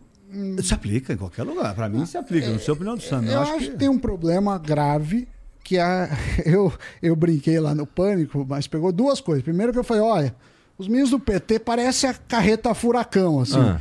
Que nem a carreta furacão, aquele trenzinho, não, não é um Mickey bonitinho, é um Mickey meio torto, é o... É um Fofão fofão, zoado. é a turma da Mônica. Capitão América esquisito, É, é isso. E eu brinquei também que o, que o Haddad é o Mauro Shampoo. O... Tem um time que é o Ibis, que é conhecido como o pior time do mundo. E o Mauro Shampoo era o atacante, é o homem gol deles. Então o Haddad, eu acho que é o melhor do, do, do corpo. Por que eu tô falando isso? Porque ele tenta buscar eh, déficit zero disso. Agora, existe, de novo, voltando ao que eu falei no começo, um, um dogma do PT que é muito ruim, que é assim, olha, vamos gastar como se não houvesse amanhã, vamos aumentar a dívida pública, que esse é o jeito de crescer. Isso é um erro. Isso é um erro. A nossa dívida é maior que a dívida da Argentina. É mais perigosa que a dívida da Argentina? Não, porque a dívida da Argentina é em dólar, a nossa é em real e a gente pode emitir real. Só que emitir real gera inflação. E para conter a inflação, você precisa de juros. Se tem dívida alta, também, para você pegar empréstimo, você precisa aumentar juros. Então, não é igual, mas é muito alto e está aumentando. E não parece eh, cortar. É, então, isso eu acho que é, é o mais preocupante, assim. É o dogma. E outra coisa que Tem um outro- volta. só corroborando o que você está falando, tem um outro problema também, que é o quê? Os Estados Unidos, a Europa, os caras se endividaram que nem louco para sair do Covid. Então tá- o planeta está. A dívida dos Estados Unidos é 9 trilhões de dólares, é impagável. É impagável. Eles estão devendo por 100 anos. Então, fica, fica todo mundo imprimindo dinheiro, gastando que nem louco. Aí como é que você segura as pessoas em outros países? E, não- e ninguém se segura. Aí o pessoal pensa, por que, que não vamos gastar também? A gente tem esse problema que é grave, que é não cuidar do, do rombo Fiscal. fiscal. E não existe nenhuma sinalização. É tudo aumentar imposto. E a gente já paga uma carga tributária muito grande. E se fosse um lugar de custo-benefício, pelo serviço que a gente tem, aqui seria o pior investimento do mundo. Quem tem condição de pôr o filho em escola particular, põe porque a pública é uma droga. Quem tem condição de pagar plano de saúde, paga porque o, o- o- a saúde pública é ruim. Segurança, você não tem. Tem gente que tem condição, paga carro blindado, paga segurança. Então você paga duas vezes. Assim, o rico paga duas vezes. O pobre não paga duas vezes, mas também não recebe. Mas então tá isso, sufoco, é. isso é, é- é lamentável, sim. Então essa coisa. E outra coisa que é um erro histórico do Ah. PT a gente teve o Debrecht, a gente teve os irmãos Wesley, a gente teve Ike Batista, teve tudo. Qual que foi? Foi a política dos supercampeões. O governo falava assim, ó, Ike Batista, vamos aqui, vamos fazer a super empresa de, de vários setores. Deu errado. E agora, de novo, eles estão pegando muitos bilhões para fazer isso. Em economia, ah, muita gente fala subsídio. Subsídio, o que, que significa? Tem gente que fala subsídio. É, ou subsídio, também pode falar. Eu não sei qual que é o certo. Não, não, não. Tem que ter dois S. Mas, tá mas a, a questão que eu tô falando é o seguinte: que quando eu dou ajuda, é, eu vou dar ajuda para comprar carro. O que está falando? Que quem não compra carro, então você tem várias pessoas que ganham menos, né? O, o, o cara, por exemplo, que é, é, trabalha é, na faxina, a pessoa que trabalha como assessorista, a merendeira da escola, vários. Eles vão pagar mais imposto para ajudar esses, que vai para a indústria. Então, quer dizer, você está falando por que, que esse setor tem que, tem que é, ser beneficiado? Ah, qual que é o setor crítico? Depende. Para você, o setor de comunicação é o principal, porque sem isso você não vive. É, então, depende. Você perguntar para o cara que, que vive de futebol, o futebol é o mais importante. Então, esse é um problema. Você tocou num ponto que eu queria comentar, que é o ponto dos impostos. Então, vamos lá. Você tem duas coisas, tá?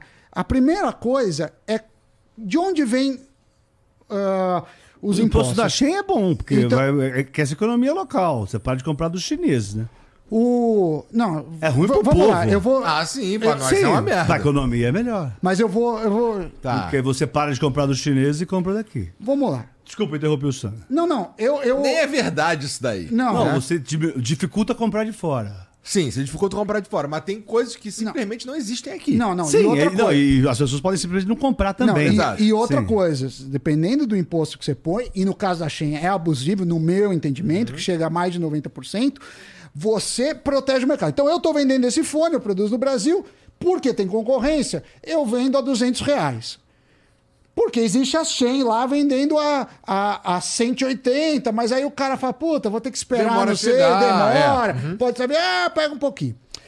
Se eu sei que a Shen vai custar 400, eu posso aumentar o fone e eu e todos nós tá pagando. Então, quer dizer, o conceito de imposto eu não acho errado pelo seguinte, porque eu pago imposto, todo mundo aqui paga imposto. Então, pegar o doce, né, o trudel que a gente trouxe.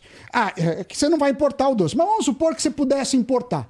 Não é justo não ter imposto para importação se eu pago imposto aqui. Então, o que eu acho que deveria ser isonômico. Mas já tinha imposto. Os caras só Não, escaralharam. mas era muito alto. Aumentaram mas era muito alto. Era muito alto, que era 60% mais ICMS. O que eu acho que deveria ser mais ou menos compatível daqui para ter concorrência e ser uma concorrência leal. Mas vamos lá. De onde você tem. Você tem duas origens fortes de imposto: renda, renda e consumo. O Brasil é cagado? É. Por que, que é cagado? Porque a gente tributa muito consumo como renda. Isso historicamente, tá? Isso ninguém mexeu, ninguém é, não sei se vão mexer. Em relação ao consumo, a gente tem, você pega qualquer ranking, o Brasil tem o pior sistema tributário do mundo. Ele é confuso, ele é injusto, é- você paga na origem, você paga no destino, aí tem aquelas histórias, ah, o, Eu o pago um McDonald's... papel pra dizer que eu paguei o imposto. É. Cara, é bizarro. Não, é, é bizarro. Não, fora que, que você não sabe assim, ah, é, o Crocs. O Crocs é, é sandália ou- isso? Ah, não. E, a, e o sonho de valsa, que era chocolate, virou wave, que é mais barato. Aí vai o quê? Eu sou o dono lá do, do chocolate, eu, eu contrato um exército de advogados para tentar fazer isso. É ineficiente. Pode ter corrupção, porque um cara numa canetada. É horrível. É horrível. Aí o que estão descobrindo? Estão descobrindo que, ah, se a gente fosse. Porque a gente nem sabe quanto a gente paga de imposto. Porque tanto imposto sobre imposto é uma zona. Então estão descobrindo o IVA. O IVA, é imposto sobre valor agregado, faz sentido. ah, do ajuda. jeito que tá, estão fazendo. menos. Mas é, ajuda, não é? Ajuda até para o investidor internacional, porque vai facilitar, porque aproxima um pouco com a- como que é lá fora. É. Tem gente que não vem por causa dos impostos.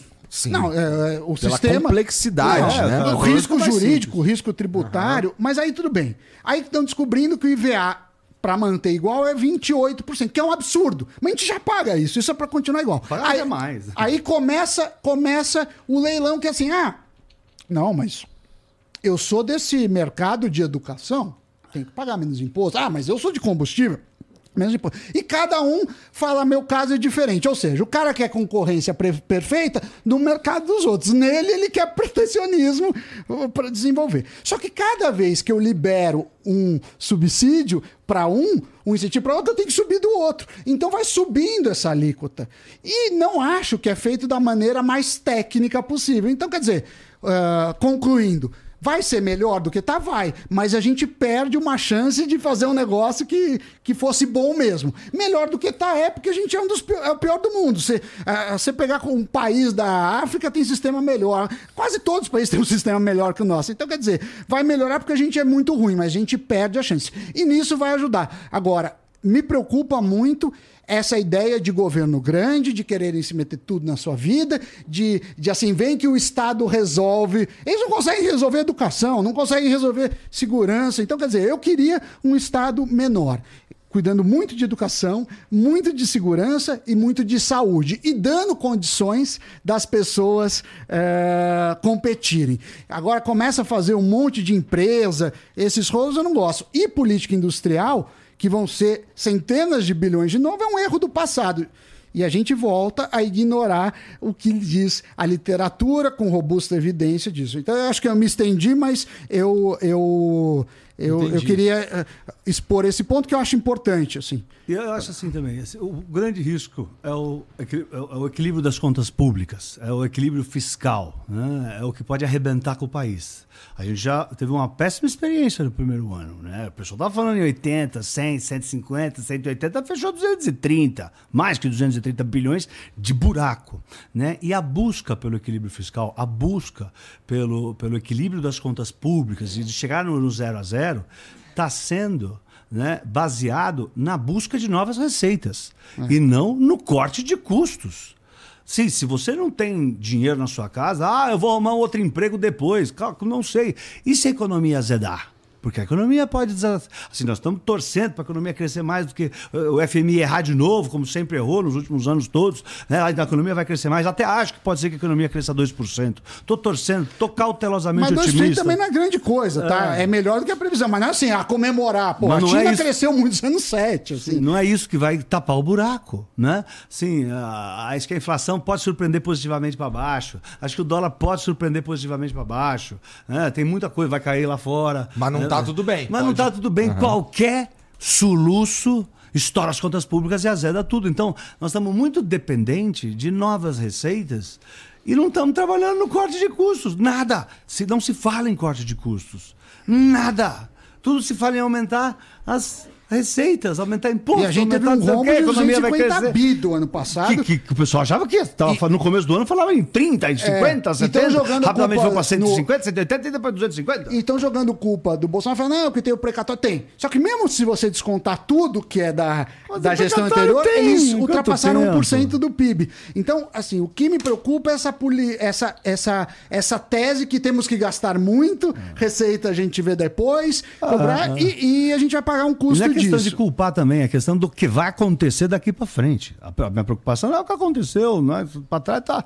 Quero saber, quero saber e até o fim do ano. Como é que vai ser? Porque o problema é se no fim do ano o buraco de 2024 for 250 bi de novo. É aí que mora o perigo. É aí que mora o grande problema. Se a economia desacelera, como é que dá? Vai vir receita da onde se não tiver imposto? Né? A inflação está desacelerando, está indo lá para tá 3,7, a expectativa está desacelerando mais ainda a inflação. Se não tem inflação, não aumenta as receitas, meu amigo. Né? Uma das causas de aumento de receita é a inflação. Se a inflação é 10%, aumenta 10% o imposto arrecadado. Não tem o que ver. Sabe? Se, se, não tem, se a inflação está sendo controlada, então como é que vai aumentar as receitas? Então, existe uma. Eh, pelo amor de Deus, longe de mim, a inflação tem que ficar controlada. Mas tem gente na expectativa disso para aumento de receita. Né? E, e, não pode. Nós temos que controlar os gastos, os custos. O equilíbrio das contas públicas, dos gastos públicos, é o equilíbrio dos gastos públicos, não é o equilíbrio das receitas públicas. Nós temos que controlar os gastos, nós temos que segurar. Custo e gasto é igual unha, nós temos que cortar todo momento. Fica todo mundo dependendo de novas receitas, esse é o risco brutal. Chegar lá, tá 250 bi de buraco, e aí a inflação vai solta, aí o dólar vai subir, aí o dinheiro vai secar, aí, a, aí o, o PIB vai cair mais, aí vai descer aí você entra num ciclo vicioso. Você sai de um ciclo virtuoso, o Brasil está num ciclo virtuoso. Né? Nós estamos em momentum, é o momentum. Né? A, a, inflação está controlada, nós estamos capazes de cortar os juros, o PIB está surpreendendo positivamente de novo, né? as coisas estão melhorando. Né? A, a, assim, sei, ninguém está falando que está sete maravilhas, mas estamos. Mas tem que cortar os gastos. Mas tem que cortar os gastos. Se não cortar os gastos, é o grande risco do país. E, e é vocês sugerem algum lugar para olhar com mais cuidado nesse corte de gastos? Ou, sei lá, isso é um Ah, é problema o deles? governo, né? A máquina pública. Isso é eles que vão ter que Ah, pensar. que Eu levar, acho é que existe, política. existe um Mas, problema cara, né? de número de ministérios, porque assim você fala, tá, você nomeia um ministro, eu não estou falando do salário do ministro, mas você tem toda uma pasta que vai ter um orçamento, então isso, isso preocupa. É, Eu, por exemplo, tenho muitas dúvidas de políticas como é, Lei Rouanet, porque eu acho que, tá bom, você quer fazer um edital, você fala assim, vou fazer um edital para um disco, para um álbum, né, que hoje não é mais disco, é tudo online, um álbum vai pagar tanto. O que a gente vê, às vezes, artistas pegando muitos milhões para filmes, para projetos que se pagariam de dinheiro público. Aí eu tenho que pagar mais imposto porque a empresa deixou de arrecadar porque porque direcionou ah, o dinheiro que iria para o governo que a empresa ah, pagaria foi direcionado para o filme. Então eu acho que o governo teria Tá que ser vindo da menor. Shen, a Lei Rouanet vem da Shen, ainda falta um pouco. É, a- o, o lance da, da, da Lei Rouanet, do jeito que. Eu pensava parecido com o que você pensa, mas aí eu, eu comecei a olhar de uma outra forma e vou jogar aqui pra ver o que, que Claro. vocês acham. É. Cara, se a gente for olhar como, por exemplo, agora, de forma moderna, eu não vou falar dos Estados Unidos, vamos falar de Coreia do Sul. O jeito que a Coreia do Sul é, consegue exportar a própria cultura É é, um caso de sucesso absurdo, né? E tem suporte estatal pra isso, né? Pra banda de K-pop, pra filme, todo mundo viu os filmes sul-coreanos aí, o, o Não, é, Parasita. o cinema deles é muito bom. Ou se você abrir o Netflix agora, tá cheio de, de K-drama, que é o, as novelas do cara, não sei o quê. Então, é, a Lei Rouanet, se bem aplicada, ela poderia ser uma ferramenta pra gente exportar cultura. Tudo, se bem aplicado, pode ser exportar cultura, mas acho que tem um ponto central, que é o seguinte: Coreia do Sul, o grande ganho deles, o que mudou a forma foi aumento da produtividade. Não estou falando de, de, de cultura. E principalmente via educação. Eles melhoraram muito sim. a educação. Então, Não só dizer, eles, né? Os tigres asiáticos. A Coreia do Sul é um dos tigres. Não, pra falar de. Se vocês estão fa- assim, sim. Não, o sim. que eu tô falando assim, primeiro, você tem. Você vai contratar o co- cozinheiro, aí vários pratos, sei o que lá. Aí o cara fala: não, eu vou te fazer, ó, eu vou fazer um, um, um, um quiabo com uma iguana frita. Aí você fala, tá. Mas primeiro, antes de você fazer esse prato, vamos fazer o arroz e feijão, fazer isso. A gente não faz o básico. Então vamos fazer o básico assim. Primeiro, educação boa. Cultura é importante, é, mas tudo é importante. Eu, eu já falei esse negócio, assim, cultura é importante. Depende, pro cara que, que conserta carro, ah, carro é mais importante. E, e também, aqui a gente tem tantos e tantos problemas na cultura, por exemplo. Mas é que é um jeito de ganhar dinheiro exportar nossa cultura, sabe? Então, mas precisa ver se tem uma. Mas a cultura, tá bom, foi exportada, mas também precisa ver se tem mercado. Por exemplo, música, a gente sempre exportou música. Aí você pode ter o gosto, por exemplo. Eu gosto, gosto muito de, de música. Aí você teve Jobim, João Donato, João Gilberto, exportavam. Eles faziam, faziam muito sucesso eh, no exterior. Agora a gente exporta a Anitta. Não estou julgando que um é melhor que o outro, mas a gente tem um consumo disso. Mas você precisa financiar a Anitta? Provavelmente não, porque existe uma demanda disso. Me- a minha questão é assim, tá, a gente chega na cultura, mas antes disso, arruma a educação, porque falta estrutura na educação. Concordo, concordo. É mais importante. Você tem, uma, você tem que ter prioridades. É. Eu tava. eu- esses dias mesmo eu tava pensando sobre esse lance da educação aí, conversando como é, a gente não consegue pensar, não consegue implementar um plano de Estado e não um projeto de governo para um mandato, mas um plano de Estado para que seja longo, que, que dure, sei lá, 30 anos. Que é o caso de uma educação séria, asiáticos. que é o caso deles, isso aí. Ah, Singapura, Hong Kong, Taiwan e Coreia do Sul. A gente não faz porque eles não dá voto, viraram, né? vieram da miséria há 60 anos atrás e eles são superpotências. Não existe país que cresceu no mundo se não aumentou produtividade. E produtividade se aumenta com educação, com tecnologia. Falando em essas leis malucas, tem várias. Você obriga o cinema agora a passar filme brasileiro. Ou seja, ninguém quer ver, o filme é ruim, aí você fala, você é obrigado a Não, passar. isso- isso é ruim. Não, isso é, é- é ridículo. Vai, Laranja mecânica, abre o olho e vai. Aí o que acontece? O que, que acontece? Você vai ter que passar o filme brasileiro, não vai ter ninguém, o cinema vai ter prejuízo. Aí, para compensar, ele vai ter que aumentar o custo. Quem que vai pagar isso? Eu, quem vai perder de eu e quem vai no cinema, porque muita gente vai parar de ir no cinema que já sofre com uma crise do, dos streams. O stream vai fazer isso, ou seja, o filme é ruim, ninguém quer ver, e, e ninguém, você não arruma investidor para isso. Não tem problema, pega o dinheiro do, do governo. Ah, aí ninguém quer ver, não tem problema, não, aí não tem onde passar, não tem problema de arruma. Daqui a pouco vão, vão obrigar você a ver. Assim, as pessoas, é, deixa as pessoas escolherem. E outra coisa, existe um, uma. Essa lógica que você, com todo respeito, e você está uh, pensando que o dinheiro é infinito. Mas necessariamente esse dinheiro que não veio, que vem da, da Rouanet, ele tá, tá sendo tirado de algum lugar. Então me fala. Uh, então você quer o quê? Que eu tire da saúde, da educação, da segurança para a cultura? Porque tudo é não, é importante. Então, quer uhum. dizer, é, a questão, eu não estou falando que, que que não é não importante. É importante. Eu estou falando uhum. que é menos importante eu concordo. do, que, do, do, que, do que as é. prioridades. Assim. É, Agora, se a gente pensar que, que, sei lá, é, boa parte da, da, população brasileira não tem saneamento básico, é, não tem é, acesso à internet. É, mas, mas vai ver o filme da Xuxa. Não, você tem razão. Eu acho, eu acho, eu acho assim, eu acho que o tema da. É que da... assim, o meu ponto rapidinho. É assim, não é que a lei Rouanet é. É um desastre na ideia. Não, é, que, é. é. que o problema é que existem outras prioridades. Aí eu concordo. Mas tem é. outra coisa. Eu não acho isso também, não. O que eu acho, assim, que é um tema muito espinhoso que não tem a ver com o que a gente está falando aqui, que é algo mais de viés político, que eu não falo de política, não entendo de política, não quero falar de política, que acho que é aí que mora o perigo, que é aí que está o problema. Né? Um, um, é um outro ponto. Né? É claro que se você der uh, uh, todo o dinheiro do mundo para projetos maravilhosos de cultura, é ótimo. Olha os tigres asiáticos, olha Hong Kong, olha Singapura, olha Taiwan, olha Coreia do Sul. É maravilhoso. Eu acho que aqui o problema é outro, mas é um problema que eu não falo, eu não, não entendo de política. mas, mas deixa, é. deixa eu mas citar eu outro, outro problema. Eu gosto, por exemplo, empresário. Então a gente foi lá, eu e a Paty, a Paty antes de mim, abriu o Trudel. Abriu o Trudel. Foi lá, captou dinheiro, pegou dinheiro dos recursos dela e investiu na empresa. Você não sabe se o, o doce ia ser bom, se ia ter gente comprando ou não. Se desse errado, se desse errado, ela ia se ferrar. Ela ia perder dinheiro, se tivesse dívida, ia ter que pagar a dívida, perder o patrimônio. Aí você pega um artista, ele faz um projeto muitas vezes não tem demanda, é ruim.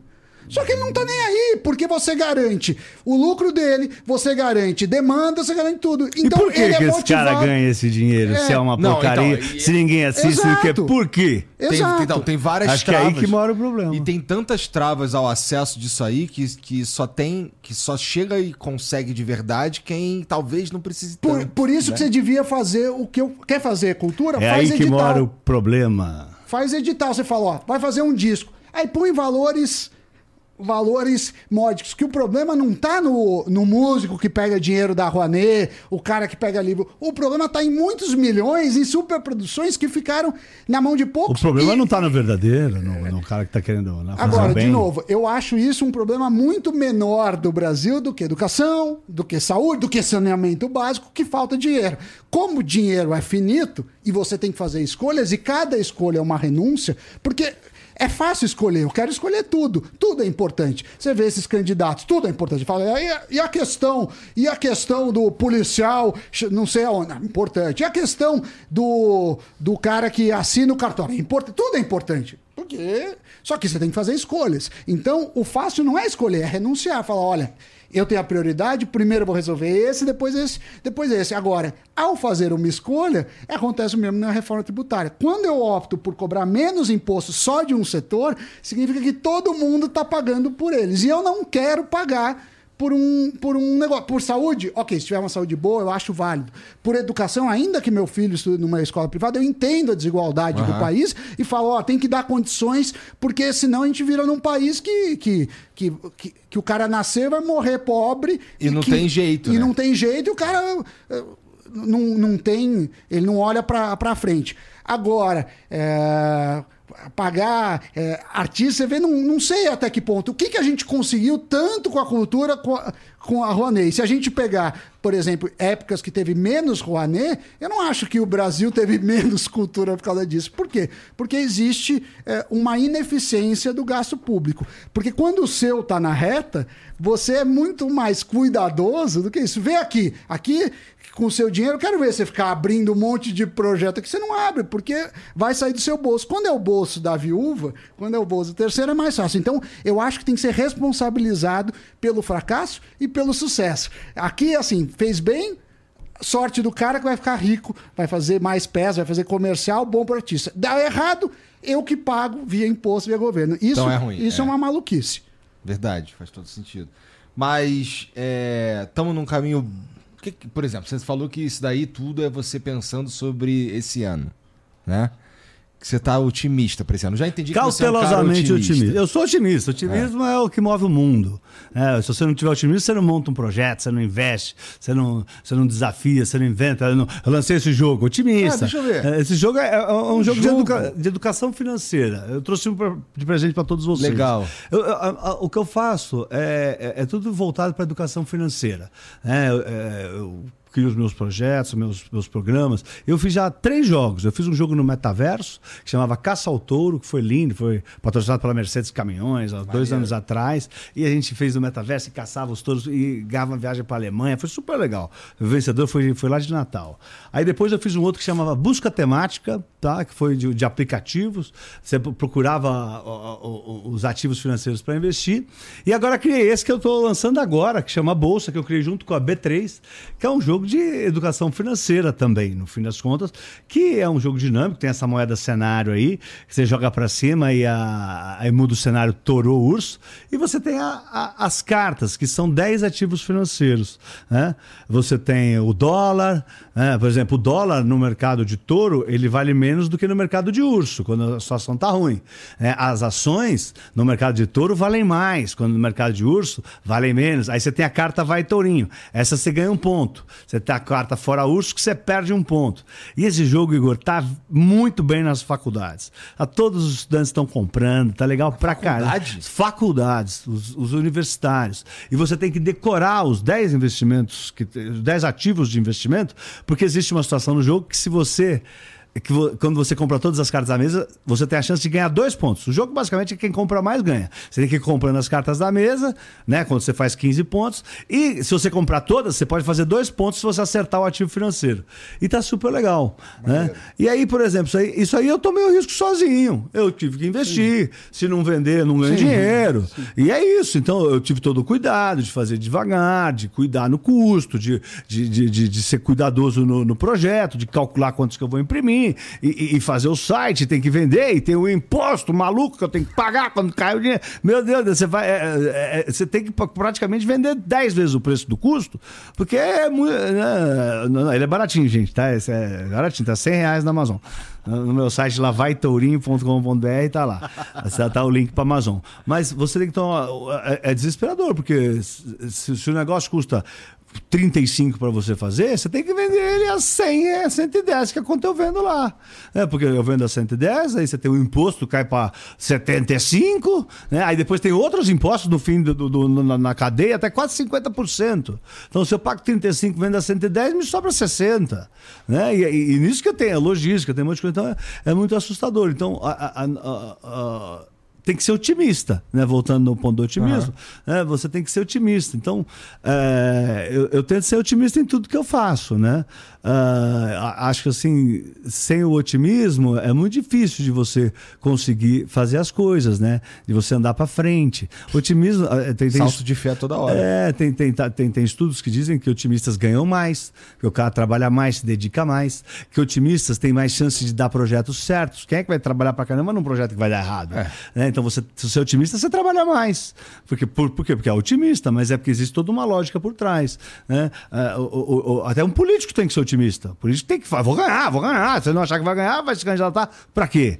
Né? Não sei que tenha né, alguns objetivos escusos aí. Mas o otimismo, ele, eu acho que ele faz parte da humanidade. Né? Um, um- empresário, um empreendedor, quando ele vai tentar inventar um negócio novo, tem que ser otimista. Como eu fiz esse jogo, tentei inventar. Eu bolei junto com a B3, nós ficamos lá um tempo fazendo, dando risada, vai, vai dar certo, nós vamos fazer jogo, vai ser legal, vai vender, o pessoal vai gostar. Pode dar errado, né? No caso está dando certo, mas é, até para investir, né? Para você achar bons investimentos, você tem que acreditar que a economia vai continuar bem, né? Que as empresas vão crescer, que as empresas vão vender mais. Se elas vão vender mais, elas vão lucrar mais. Se elas vão lucrar mais, elas vão me mandar mais dinheiro. Então vou investir nessa empresa porque as coisas vão melhorar. Ah, eu acho que vai tudo pro buraco, vai tudo azedar, que o rombo fiscal vai ser 500 bilhões, não vão cortar nada, vai ferrar com tudo. Não vamos investir, vamos mandar o dinheiro para fora, vamos botar, vamos comprar ouro, né? vamos comprar Bitcoin. Não, Bitcoin não. então, é, eu sou um cara muito otimista e o touro, né? Assim, por exemplo, o touro ele significa o otimismo. Tu pega nas bolas pers... do touro. Né? Não, isso é... Mas o pessoal pega. ah, não, tô brincando.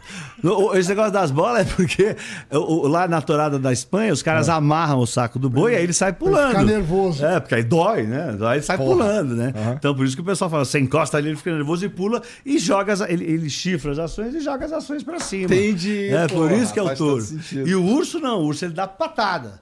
O urso dá patada e derruba as ações para baixo. Então fica o, o tourinho jogando a, as ações para cima e o urso dando a patada, dando a patada para baixo. Então é sempre essa batalha do touro e do urso. Então o touro ele é o otimismo, é, é a esperança no crescimento, é a prosperidade, é, é o engajamento, é o tentar, é o, é o, lutar, é o perseverar. É isso que o touro significa. Então daí vem o meu apelido tourinho também. Então eu sou um cara bem otimista, tento ser otimista. Às vezes você fica meio preocupado, como eu tô agora com o rombo fiscal, e aí eu tô cautelosamente otimista. Entendi. Mas o otimismo tem que estar com a gente. Mas esse cautelosamente cautosamente otimista tem a ver com o caminho que a gente está seguindo, que você identifica que está indo ali, as escolhas e as decisões é, da equipe econômica do Brasil estão indo por um caminho, mas tem o rombo fiscal. É isso, é isso. Eu acho assim. É... O, o, o Haddad, ele está liderando a equipe econômica e, assim, a, a, as pessoas, quando eles assumiram, estava todo mundo com desespero, com muito medo dos investimentos, o que vai acontecer. E o que, que a gente viu foi que o dólar caiu, entrou bastante dinheiro de fora, a imagem que eles têm lá fora é muito boa, a S&P melhorou a perspectiva da nota, sei lá, a Moody's melhorou a nota. Factualmente estamos melhor. Tá, é, estamos melhor, tá entrando muito dinheiro, entrou hum. mais dinheiro, né? O, o, Lula tem os contatos dele na Alemanha lá, negócio da, da, da, da quando ele era da, da das Auto Latina aí, uhum. né? Da, das montadoras, tá vindo um monte de montadora para cá, tá vindo a GM, uhum. sei lá, quem sabe não consegue atrair outras também, tá Carro vindo elétrico chinês. Que, né? Carro elétrico pra caramba. Olha quanto essa, tem, agora tem a GWM, tem uma é, outra também. BYD. É. é. é. E, então tem. tem, tem Build Your é... Dreams, é. sabia? E a outra é Great Wall. Motors. É, é mesmo? É, da, da, da, da, da, Grande Muralha Nossa, da China. eu acho muito mais legal do que Build Your Não, Dreams. Great Wall Motors é, é, muito mais legal. Não, vinho é bom. o que, de novo, que nem eu falei, Rony, eu só não quero o meu dinheiro pra, transferido para montadora de carro. Eles têm que se pagar com o negócio é. disso. Ah, se for mais barato a gente sentido, importar uhum. carro, a gente importa. Porque a gente tem que cansar de pagar mais para proteger o mercado. Ah, eu vou pagar mais. Não, eu quero concorrência no mercado. Ah, importa? Vamos taxar. Mas com isonomia, pagando eles o mesmo imposto aqui. Não dá para taxar 90%.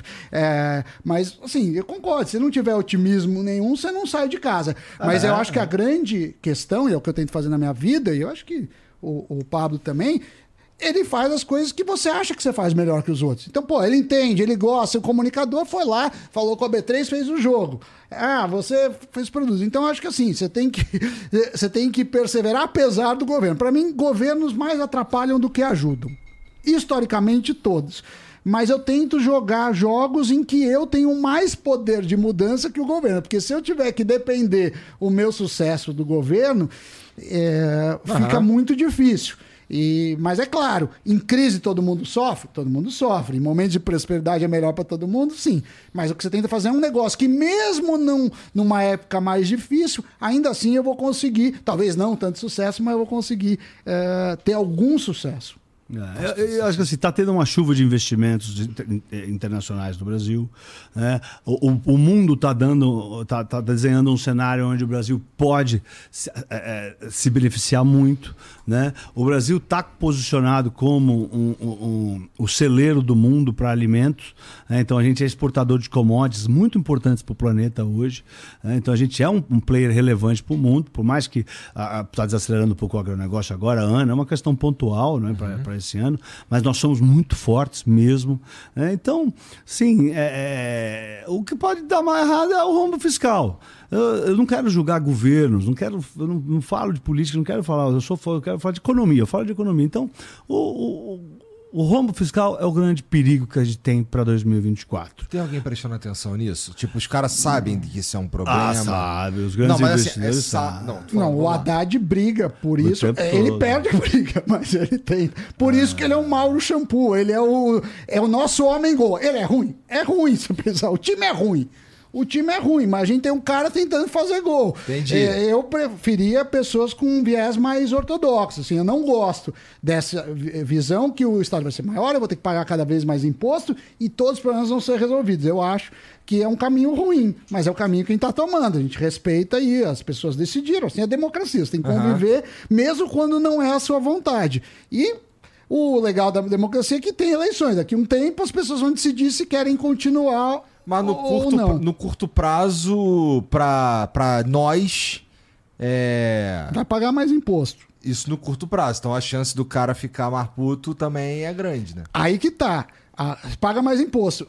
Aí você precisa postar que a melhora na qualidade de vida foi tão grande, você fala assim, eu vou pagar mais imposto, mas mesmo assim vale a pena. Entendi, eu né? acho que não vale. Entendi. Mas é uma decisão de cada um.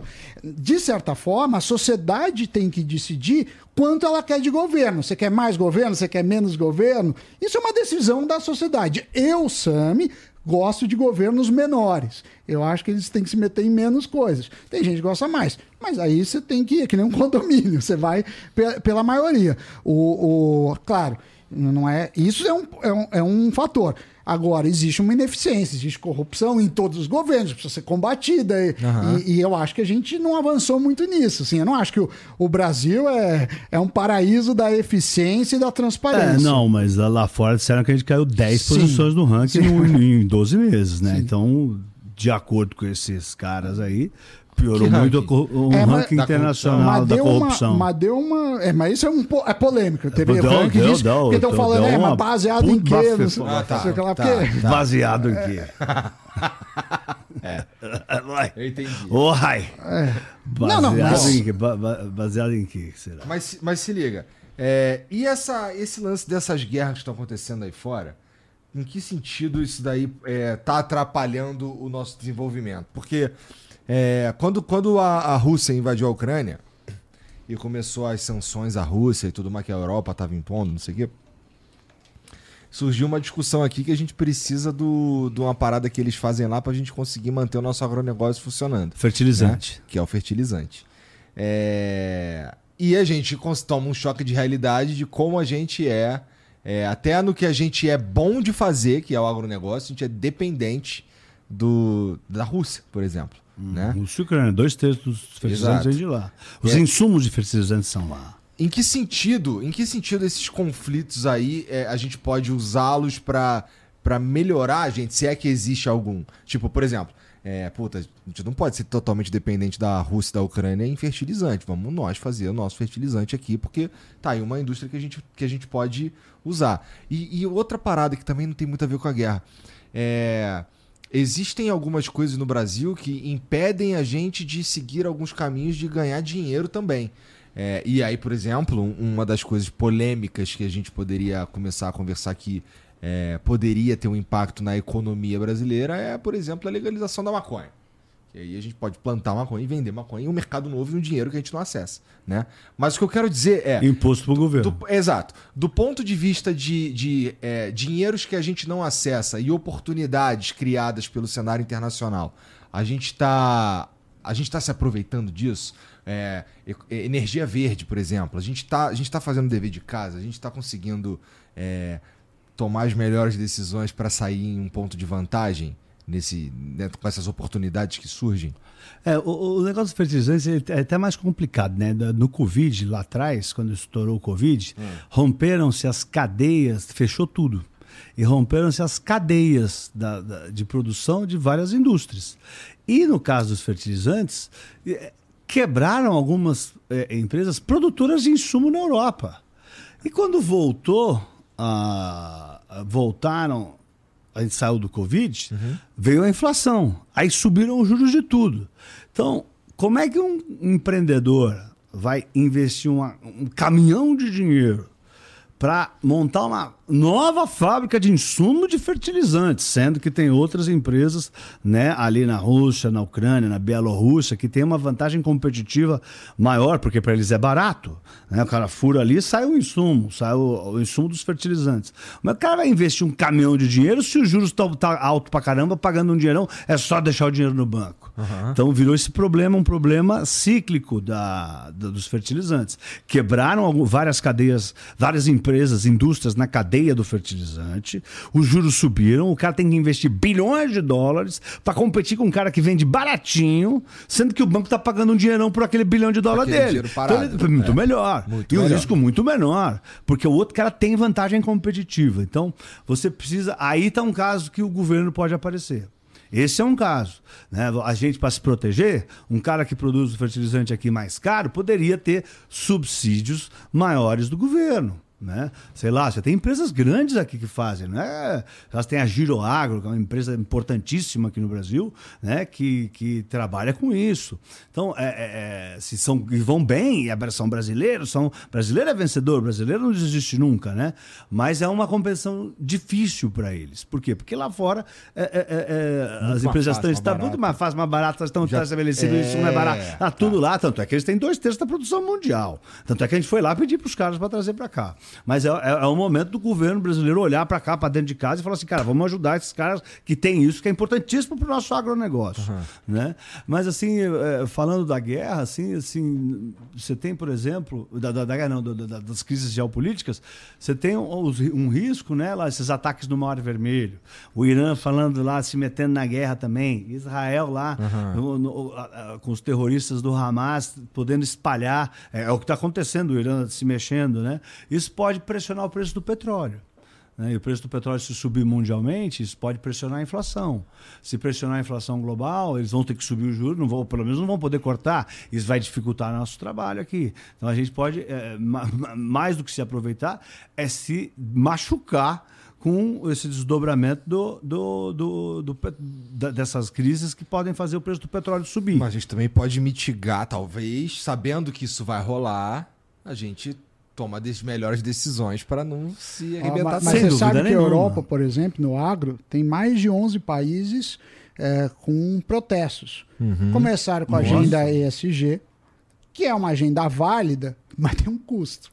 Sim. Assim, a questão é, tá, você quer ser orgânico, não sei o que lá, você vai ter que pagar mais caro. Você topa pagar mais caro? País pobre não paga muito isso, porque o dinheiro é muito sensível. E lá E, e o você. fertilizante é um problema para eles. Aí, tá, E- o pau tá em cima do tá- fertilizante. tá- não, fertilizante tá maluco. Esse E eles não fertilizante... querem que use fertilizantes, não querem que use pes- pesticidas, e fala, tudo vai ficar mais caro. ou e a gente não consegue produzir. Então tá isso. Então, nesse sentido, a gente deveria olhar e falar: olha, se acontecer isso lá, vamos cuidar para não acontecer aqui também. Não- porque a gente é um país pobre. Assim, se- é, eu, eu acho legal, eu acho ótimo se todo mundo pudesse ser orgânico, natural, sem fertilizante. Mas já viu o preço dessas coisas? É muito mais caro. A gente é um país Por pobre. motivos óbvios, né? Tem que tomar muito mais cuidado, tem um monte de coisa que. São fertilizantes especiais que a comunidade europeia estava obrigando os caras a usarem. Então- né? então a acho Ursula que- von der Leyen, que eu falo, a Ursa von der Leyen. A e, Ursula isso, e isso também tem essa pauta sendo votada aqui sobre a quantidade de fertilizantes. Por exemplo, esse ano a gente deve ter é, a soja mais difícil, teve uma quebra aí por uma questão climática. Você não, você não tá. Você, Tá seca, né? É, você não tem a, a produção que o Brasil é campeão em soja, mas esse ano vai ser ruim. Aí você tem a Argentina é, mandando leite para cá, porque você tem o acordo do, do Mercosul. Aí o cara pega é, leite, sei lá, da Nova Zelândia, da Austrália e, e, e vende. Aí o produtor aqui não consegue. Então, eu acho que aprender com os próprios erros é válido, mas com os outros é mais barato. É, um, é, é uma frase. Eu acho que a gente faz pouco. E se mete em coisa que não deveria. O Lula foi lá falar que é, defendeu o Hamas. Você teve alguns absurdos desse. Que não tem. Vai lá e defende é, a- a China contra Taiwan. Eu acho que você tem que fazer negócio com, com a China, com Taiwan, e, e você não precisa se, se expor isso. Eu não acho que, que é inteligente. Então a gente cria problemas que não existem, não faz isso. Assim, todos os governos têm, têm problemas, mas é claro que a gente tem que criticar, e eu acho que é um papel da mídia criticar até para ver se tem resposta, né? Porque a parte da democracia é você ir lá e votar, mas outra parte é o cara governar, independentemente de quem é, você votou, o cara tem que te, te, te E atender. ele pode estar tomando a melhor decisão do mundo. Se eu não. eu- quer dizer, ele pode estar tomando uma decisão que parece uma merda, mas é a melhor das opções. E como a gente não tem as informações completas, a gente julga que é uma merda. E se o cara não, não, não dá essas informações, a gente vai ficar achando que é uma merda. Ah, É, eu, eu, eu acho que a gente não, não tem. Acho que o governo poderia melhorar em várias frentes. Eu, eu acho que o mundo é, tem oportunidade. Por exemplo, teve, a gente consegue ganhar espaço com alguns conflitos políticos. Ah, você torce para conflitos políticos? Não, eu não torço para guerra, não quero que morra gente. Isso. Mas, por exemplo, quando o, o Trump é, brigou com, com a China, o Brasil ganhou muito espaço como, como exportador para a China. Aham, Isso melhorou as relações. Ah, você torce pra, então para ter uma guerra? Não, não Não, torço. mas se o Trump Mas, ganhar, assim, ele pode aumentar pra caramba os impostos de produtos vai ser- importados. E, e o Brasil se dá bem. Ou ele pode sair da OTAN. O Trump tá com, a macaca. Tá, tá, tá, ma- tá bravo ele. Então ele pode, pode ter mudanças grandes, né? Por isso que eu também acho que as eleições, você vai ter eleições importantes, vai ter eleições do Parlamento Europeu esse ano. São mais de 40 países. Acho que tem no México, eleições importantes. Se não me engano, na Indonésia, nem sei. Tem 40 eleições aí no mundo que pode dar uma revirada também no quadro mundial aí. O Trump pode muito bem chegar a ganhar, meter os impostos, aumentar os impostos de produtos importados dos Estados Unidos, que vai né, eh, mexer no- no- no- no fluxo global de produtos. Né? Ó, isso, ah, os países vão ter que desviar para nós, para outros países, porque os Estados Unidos vai comprar menos. E tu acha que, o- que, o, que o Biden é, fez no, no mandato dele, tá fazendo no mandato dele, é, é um caminho interessante também? Assim, ele. Eu não sei se ele fez muita coisa, né? Então, tá- é meio, meio bege ele, né? Ele é meio bege. É bege. Não sei se sei o Trump era um barulho o tempo todo, todo É. mundo estava sabendo. Batia, brigava com, com, o Xi Jinping no Twitter. Ah, vou fazer aqui. as- as- Mas tem muita gente imposto. falando que vai entrar Michelle Obama Sim, sim. no último minuto. Que o Biden vai porque, Ba- desistir. porque se continuar Trump e Biden, a não ser que o Trump, Trump. fica inelegível, aconteça. Ah, que, que eu acho que é uma possibilidade remota, já deu Trump. Então é, é- eu acho que vai ter alguma coisa. Com a Michelle, não sei, porque o Trump. é, é, o Trump é mais querido pelos americanos que o Biden, mas também tem uma certa rejeição. Aqui o Biden, realmente, ele falando, às vezes parece uma certa. Sen, é, que tá senil, né? Às vezes ele cumprimenta o vento. ele- Eu já, eu já vi Esquece ele, eu já vi ele lendo um TP. Ah, e, a- e aí ele lê vírgula, ele lê ponto aspas, e vírgula, aí ele lê aspas, ele lê a porra toda. Ele não tá- Ponto. É, Senil é foda, hein? Não, é porque a gente. muda de parar. Parece Não, um mas pouco. tá- ele tá- pare- parece não um sei. pouco. o- Mas coisa. é a sensação- eu meio também isso. tenho essa Mas sensação. o Trump também não tá o meninão, né? Assim, É, e o- e o Mas Trump, ele tá ele- melhor que o Biden. E o Trump, se... é o que acontece. Eu fico pensando se a galera lá já não tá olhando assim, porra, é... o Trump, cara, é um mal que a gente conhece aqui, a gente experimentou, caralho, e aparentemente os caras curtiram o jeito que a coisa foi, porque tentaram agora um bagulho contra... quase que contrário, ou pelo menos de uma outra vertente, e não funcionou também. E uma parada interessante, se, o- se trocar de novo, Vamos lá, se, se o Trump ganha, é, é mais uma vez é, um presidente que não consegue a reeleição, né? E que é, É. uma parada raríssima. É, agora foi a primeira vez, Não, né? o Biden acho que não vai conseguir, né? Porque ou dá Trump ou trocam ele. É, eu acho Então, que. ele já não conseguiu. Re- Reeleição, eu quero dizer assim, do meio, é sempre democrata, Ah, é. duas vezes Não, sempre democrata. duas- duas- duas- isso, duas- é. Então o Biden já, eu acho que já não ganhou a reeleição. De novo, já não vai dar a Pra reeleição. manter, pra Ou da manter os outra, caras ou no da- poder, é, tem ou que- da. Michelle, ou da Trump, ou da Michelle, ou da outro democrata, ou da Trump. O Biden não vão ter coragem de botar ele, porque ele não ganha. Mas por enquanto Acho, né? ele é o oficial, né? Por enquanto Assim, ele é oficial. e- e tem, é- gente- tem várias vertentes. Tem gente É. que diz que ele vai desistir, tem gente que diz que se ele estiver perdendo muito, claramente vão, o partido vai pedir para ele desistir. Né? Então ele, pode, ele pode, sei lá, tem várias vertentes, mas ou eu- na minha cabeça ou dá Trump ou eles dão um outro candidato democrata. Ele não tem muita chance, não, porque nos estados que viram tá tudo Trump. Então, esse ano, esse ano é um ano chave pra, pra geopolítica, então. Chave, muito importante, muito a importante. maior economia do mundo, né? Ah. a maior economia do mundo. Parlamento Europeu também, que é a segunda maior economia do mundo. E, e- e- Tudo esse ano. Tudo esse ano. 40 eleições esse ano. É 40 bastante eleições coisa. importantes esse ano. Uma menos, vários países eh, em desenvolvimento, né? Antigamente falava de terceiro mundo. Sou velho, falo às vezes terceiro mundo. mas, é, mas tem vários países importantes e grandes, economias robustas. Então, é um ano muito importante. Bastante coisa vai mudar. Vai, o que, vai, que vai chacoalhar o tabuleiro do mundo vai. E 25 vai ser um ano. E 25 é um ano Ah, importantíssimo. e no Brasil você tem as prefeituras, que não deixa de ser uma sinalização do que está por vir, né? verdade, É assim, é verdade. você- porque bem ou mal, cada. Aqui em São Paulo, por exemplo, Lula vai apoiar o Boulos, vai vir com a, com- a Marta. E ano que de é- eleição, o que, que a prefeitura que que faz? O que, que, faz? Gasta! E aí a gente Acelera! Carinha dele. É, vai Torinho. Não, mas eu tô falando. E o rombo fiscal? Ah, é, cara. Vai estourar, nego vai acelerar gasto, porque vai dificultar a vida do Haddad. Mas porque vão acelerar para se reeleger, sei lá. Mas acho que a gente vai ter uma boa métrica assim de como tá o termômetro, né? Porque claro, a eleição é, que o Lula venceu era uma foto daquele momento, mas a gente vai ver como que tá o termômetro agora. É, nas principais capitais, a gente vai ver, e eu acho que isso pode ser um sinalizador da futura eleição dos governadores e, e da presidência, né, que vem pela frente. Então, acho que no Brasil também é um ano importante, porque as, as cidades assim satélites são são balizadores, né? Do, é sentido, bons sim, termômetros. Verdade. Tem mensagem pra nós aí, Vitão? Cara, acho que eu comi, eu comi três doces, meu irmão. Mas tem, a, gente, a gente trouxe quatro caixinhas Royal Trudel. Eu vou, Tô eu vou mandar aqui pro amanhã. pessoal o, o- Vou mandar pro pessoal o salgado aqui e pro Torinho a gente vai mandar lá pra casa dele pra ele comer com a, Pô, com a a esposa. Luana, Luana, Ah, Luana. então, é, então. Luana tá assistindo, eu acho. Por Aí, falar Lu- nisso, cara, por falar em mandar pra casa não sei o quê, tu já tomou hidromel, cara? Não, o que, que é hidromel? Eu tomei aqui Então, uma vou vez. te dar mais um presente Pô, desse aí, ó. isso é bom, ah, hein? isso é, isso é uma cachaça? É um hidromel. É um vinho. É medieval, né, a ideia. Então, também não é um vinho, Que mas legal. é como se fosse um vinho, só que em vez de usar a uva no processo de fermentação, usa o mel. E aí dá origem a essa bebida aí. E aí depois tem as saborizações e tal, frutas Esse é pineapple. É, esse daí é pra tomar bem geladão, que é o da linha Chocolate fresh. escuro aqui, dá É. cacau. Dá o cacau e pineapple. É. Outra é, é abacaxi. Vamos. Double oak. É, esse daí. Esse lembra um vinho seco. Esse é o meu favorito.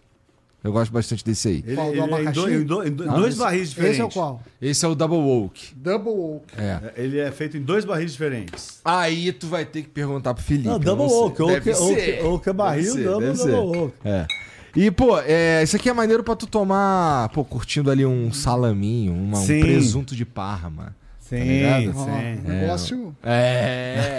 e tu encontra tudo isso lá em philipemid.com.br. Felipe Mid. É. Felipe Mid. E você ainda pode é, usar o cupom FLOW10 pra ganhar 10% de desconto. Bom, hein? É só Flow ou Flow 10?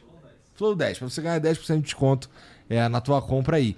Então, Hidromel. entra lá, philipemid.com.br, tem sete sabores. E se você quiser revender, se você quiser é, colocar na tua balada, Insider. qualquer coisa assim, você pode fazer um cadastro lá rapidinho, a galera entra em contato contigo, resolve teu problema e já era, tá? É muito importante, pra comprar e pra consumir bebida alcoólica, você Vamos precisa ser maior de experimentar 18 aqui. anos. Qual Claro. que Não pode. Não pode? Ah, não pode. Sabe por que, que não pode? Porque senão eu vou pagar uma multa pro Conar. Ah, não. não, vai, então não, tá não bom, vamos então querer não. você Não. pagar mais multa pra Já associação. pagou uma, que horror.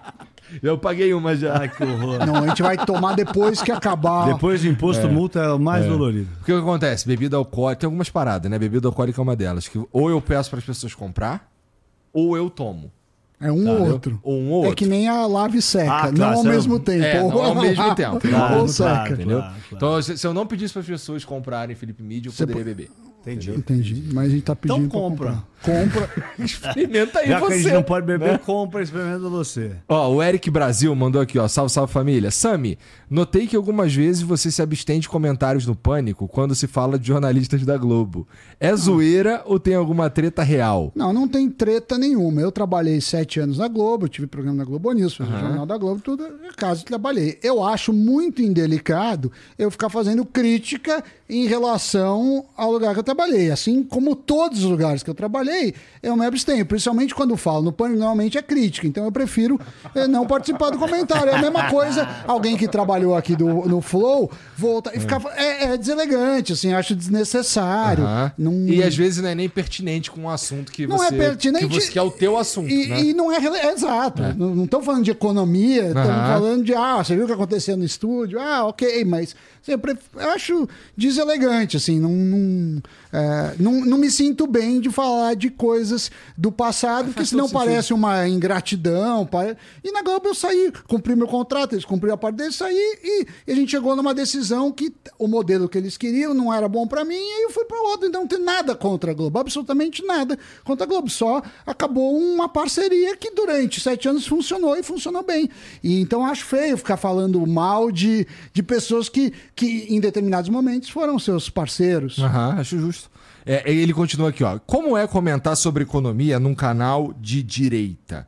Você se sente pressionado pra falar mal do governo Lula? É, é engraçado que, que quando era o. é, sempre que eu falo, ah, os- o pessoal que apoia o Lula me odeia, fala que eu sou extrema direita. Só porque você tá no pânico, Não, né? e o pessoal de direita que assiste fala que eu sou de esquerda. Porque, infelizmente ou felizmente, eu acho todos os governos ruins. Eu tenho várias críticas a vários governos. Eu voto nulo, não. Às vezes eu voto no menos pior. Mas não é que eu amo, falo, não, esse cara é, é, é- é um gênio. E eu tenho críticas a todos. Talvez eu goste menos do governo é, Lula, mas é porque é uma questão conceitual econômica. Mas eu tento falar o motivo. Então, qual que é o motivo? Ah, porque eles querem, é, não cuidam do roubo fiscal, porque eles estão tirando dinheiro da saúde para fazer outra coisa. Eu acho que eu tento, porque assim, o que eu contribuo é tecnicamente. Eu tenho uma formação em economia, eu tenho uma vivência como economista, eu trabalho como economista. O que é economia? Eu posso dar palpite. Agora você me pergunta, tá, qual é a sua posição sobre o aborto?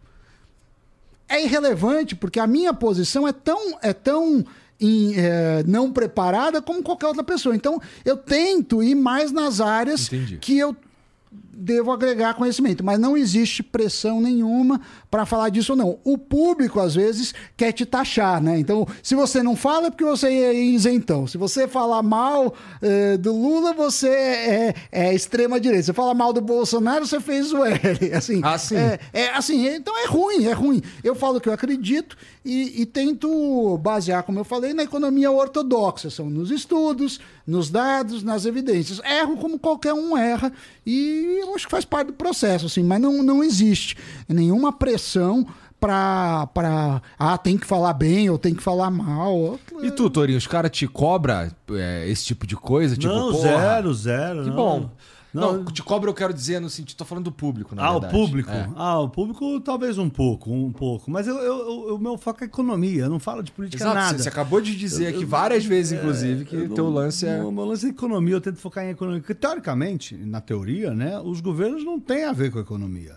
Sim, eles podem, se eles. É, o que eu quero dizer, no sentido assim, por exemplo. Ah, você vai ganhar o Trump ou vai ganhar o Biden? Você acha que vai vender mais ou menos iPhone? Tem a ver. Assim, tudo bem. Se o cara aumentar o imposto demais, assim, aí você pode comprar menos que o iPhone vai dobrar, vai custar 2 mil dólares. Mas aí o cara tá fazendo um, um- um- um governo muito ruim e vai ser alguma coisa de curto prazo. E depois ele vai perder a eleição, vai entrar um governo e vai arrumar. Então, no longo prazo, teoricamente, governos não interferem na economia. É claro que se um governo fica 40 anos arrebentando a economia, aí é outro assunto, né?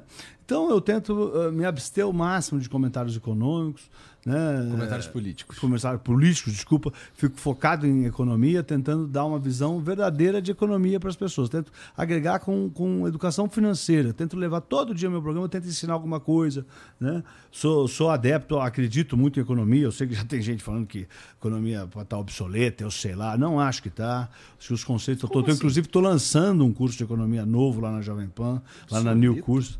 Ah, teve, teve gente falando que os conceitos estão obsoletos, tem que fazer O, uma nova. Lu- o Lula falou que os livros de economia estavam errados, isso é pra nada. É claro que, assim, nesse caso eu tinha que falar: olha, ele tá falando bobagem, porque. é, porque Parece forte essa É, afirmação. é, e ele não sabe economia para falar isso, assim.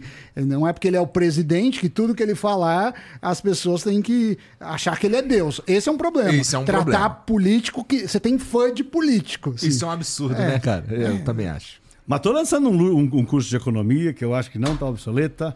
Vai ser, vai ser- vai ser a Economia Touro, os 200 conceitos que importam. Economia o quê? Economia Touro. Tá. Os 200 conceitos que Pra você importam. pegar na bola dele. e vão ser 200 aulas com os 200 principais conceitos que eu acho que são os mais importantes de economia, em 200 aulas de 4 minutos. Isso serve pra quem? Para todo mundo, diferente. Eu, eu, tenho- eu lancei outros dois cursos lá com a Jovem Pan, que foi um sucesso, vendeu milhões. é, lá, uma receita muito boa que a gente tem, que era sobre é, os indicadores econômicos, como eles pressionam a bolsa, o dólar, os juros. E isso tem é um isso tem um público São públicos, são 200 mil investidores, day traders, aí especuladores de bolsa. E para investidores também, né? Porque você. Só que é algo que mostra o, o- o impacto imediato nas notícias, Tá. no que está acontecendo, né? Eu, sei lá, é, o PMI veio mais forte, né? O que, que é um PMI? PMI é um índice de gerentes de compra. Eu explico o que, que é o PMI, né? Que os, as pessoas que fazem as compras nas indústrias, eles respondem uma pergunta muito simples: você comprou mais insumo do esse mês do que o mês passado, igual ou menos? Então aí você dá uma nota de ze- é, é, zero para menos, meio para igual e um para mais. Se todo mundo responder que foi comprou igual, vai dar 50%, vai dar meio. Aham. né? Então a economia não aqueceu. Se uma pessoa falar mais, vai dar 51, aqueceu. Então era, era um negócio mais é, é, pontual ali para quem opera bolsa, opera dólar. Esse novo curso, né, Economia Touro, os 200 conceitos que importam, é para todo mundo. Eu, tô- eu quero fazer uma revolução, quero ensinar a economia para todos. Óbvio que eu não vou me aprofundar em nada, não vai ter econometria, ergononada, vai ter os principais conceitos. Então a pessoa vai entender os conceitos econômicos, os 200 principais no meu ponto de vista. E, e são vídeos curtos simples com a minha linguagem e tal, para qualquer pessoa fazer, para motoristas fazerem, para o cara que trabalha. Não precisa pra- ser um cara que pô, estudou economia. Não, não, pode ser, pode ser um ajudante geral. Pode ser eu. Pode ser todo mundo. Todo Tá. mundo vai poder entender economia. Ninguém vai ser nenhum grande. No, no ensino pro- pro- profundamente, mas todo mundo vai entender os conceitos de economia e é legal. Eu, quero, e eu, eu tenho um objetivo de que a Jovem Pan tem me ajudado muito, né, de, de espalhar a educação financeira lá na XP, que eu sou sócio, o CEO lá que é o Thiago quer tocar 50 milhões de brasileiros com educação financeira. Eu faço parte desse projeto também. Então é, eu, eu, eu quero levar conhecimento de qualidade, né? É, Eu quero levar ensinamento que agrega valor para todos os brasileiros. Basicamente é isso. Então, esse curso é para todo mundo, vai ser acessível, né? Vai lançar em março agora, economia toda. Maneiro. Mas lá Onde na? New- é, no newcursos.com.br, que é uma empresa da Jovem Pan também. Tá bom. New Cursos, N-I-U cursos.com.br tem os dois cursos de investimento né, atuais para quem investe na bolsa, no dólar, nos juros, mas vai sair o de economia para todo brasileiro poder entender economia, entender os principais conceitos né, que regem a economia. É muito legal, vai ser muito gostoso. Ó, o Darlan, Darlan Luz mandou mais uma. Gostaria de saber a opção deles sobre o mercado. Opinião, talvez. Gostaria de saber a opinião deles sobre o mercado de opções aqui no Brasil e fora. Tem muita gente vendendo curso prometendo lucro rápido. O mercado de opções é aquela. É, um é, derivativo. É um- a, a opção é um derivativo que de- o valor dele deriva das ações. Então, Tá. Você tem opções de ações. Não existe aprender a fazer curso para aprender a ganhar dinheiro em opções. Opções, primeiro, que você. eh, pode ser de todo tipo de ação. Tem opção de vale, tem opção de petro, tem opção de tudo, tem opção de. tem futuro de índice, que é equivalente a primo, também é um derivativo. Então, assim. É, é- é algo muito volátil, é algo que acaba o valor, ela expira. Então você- é- a opção vence a cada dois meses, sei lá. Aí ou ela vai ter um, um- um valor, se, se o ativo subir bastante, ela, ela, ela vai ter o valor assim. é, que vai se limitar ao valor, a diferença do valor do, do ativo base, né? mas ela também pode valer zero. Então é algo muito volátil, né? que demanda muito conhecimento. É muito legal aprender. É muito legal entender. Não estou dizendo que o curso é, é, é ruim, não. Eu estou dizendo que assim, não existe curso para ensinar você a comprar, vender, comprar, vender e ganhar dinheiro. Isso não existe. É igual se existisse um curso para ensinar você a jogar bola bem e você ser contratado pelo uhum. PSG. Isso não, não existe. O Paris Saint-Germain não é, não é um curso que vai te ensinar a jogar bola lá. Mas é legal saber jogar futebol. Você vai aprender as regras, você vai bate no gol, aqui na área, pegar na mão é pênalti e tal. É isso que os cursos de opções ensinam. As regras das opções. É, eu diria assim: não compre nenhum curso que te prometem deixar rico. O cara falou que fazendo curso de deixar rico sai correndo Já porque é, é furado. É assim. Os cursos mais honestos, é assim, cara, eu vou te ensinar os conceitos, talvez, espero que ajude aí a sua vida, eu vou fazer o melhor possível. E é isso. Então, o cara falou que é curso para ficar rico, sai correndo, porque o único que vai ficar rico é o vendedor de curso. Essa a não é a ser que seja coisa. o curso que ensina a fazer curso para ficar é, rico. É. Opções é um tema delicado, dá preço em opções. É motivo de tese, o primeiro modelo, o mais famoso, o Black and Scholes, que é a base, o prêmio Nobel, minha, minha dissertação de, de mestrado fala sobre opções exóticas, é uma contaiada, é um negócio difícil, precisa ser sofisticado. Uhum. Eu no INSPER dei um curso que entrava finanças quantitativas e opções, assim, é, é, muito difícil e você não usa para ganhar dinheiro na maioria das vezes, você usa para proteger, para você fazer uma espécie de seguro. Ah, se o mercado estiver muito baixo, você pode usar como uma trava, é, às vezes até para para diminuir risco. Então, quer dizer, eu não acho que é uma coisa para pessoa física, muito menos para iniciante, assim. Então, a minha, minha dica é saia correndo disso, assim como de cursos ou pessoas que falam que encontraram o caminho uhum. da sabedoria. Muitas vezes aquilo é seita, muitas vezes está ligado a, a, a coisas assim meio ocultas, assim, não, porque eu sou um cara super poderoso. Eu ainda acho o caminho duro, você vai ganhar dinheiro, é, além de ter sorte, porque a sorte tem mais papel na vida do que a gente gostaria de admitir. Então, é verdade.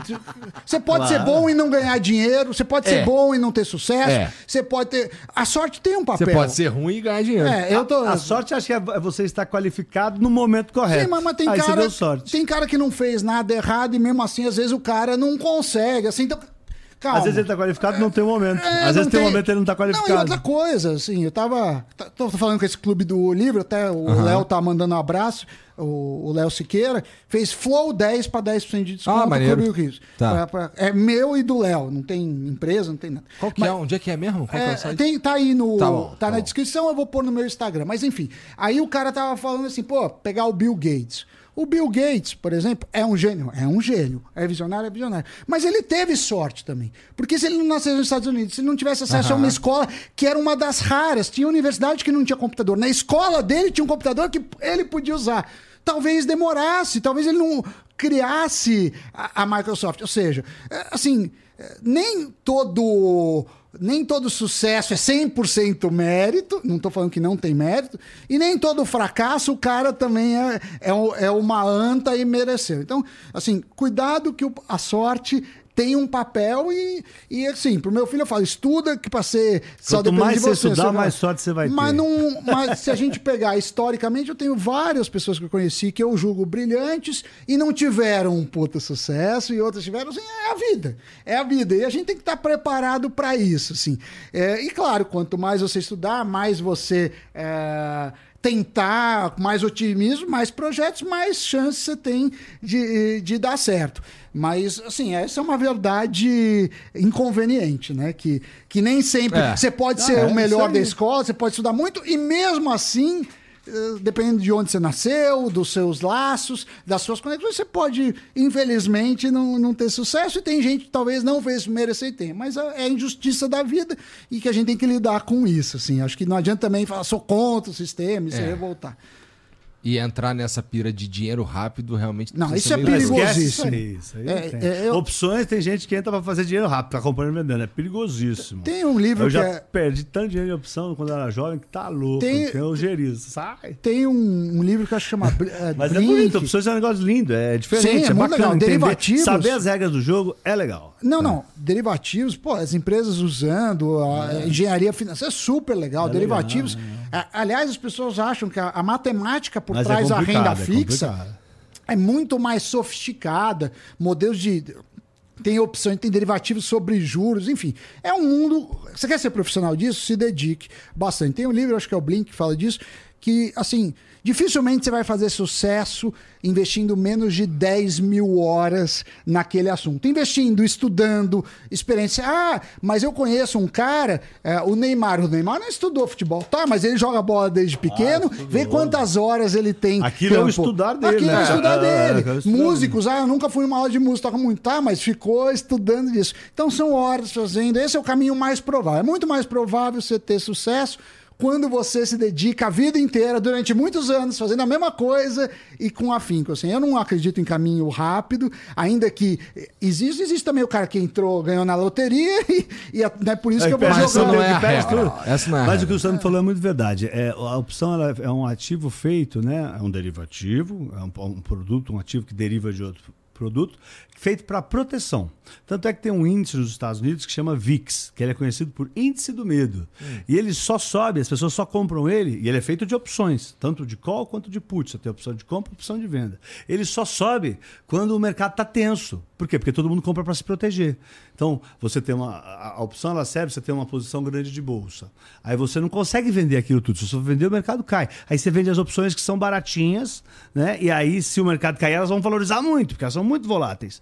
Então, é muito legal entender, é legal para aprender, mas só tomar cuidado para não ficar girando. Derivativos em geral tem muito risco. Por exemplo, um contrato futuro, seja de boi, de, de qualquer coisa, milho, soja, o que você quiser, é muito. Ele foi feito para o cara que está produzindo poder garantir o preço. Isso. Então ele serve para isso, né? E ah, por que, que um cara vai eh, vai café? O cara pode, o cara que compra café para torrar, ele tem interesse em saber o preço antes. E o cara que está produzindo café tem interesse em vender. Claro, você tem especuladores, tem caras que fecham pontas. Então tem um cara querendo comprar, um cara vender, ele faz é uma espécie de corretor. Mas assim, esses produtos servem principalmente para você entender para proteção. Você quer usar para especulação? O risco é muito grande e como você Muito, pode muito trabalhar alavancado, né? Que eu acho que o Pablo comentou assim: ah, você não precisa ter o dinheiro todo para comprar 100 mil dólares daqui eh, um mês. Eu não preciso ter os os 100 mil dólares. Eles te pedem só uma parte disso. Então Uma você margem pode. chama, você você- vai só um pouquinho. Você pode conseguir ganhar muito mais, mas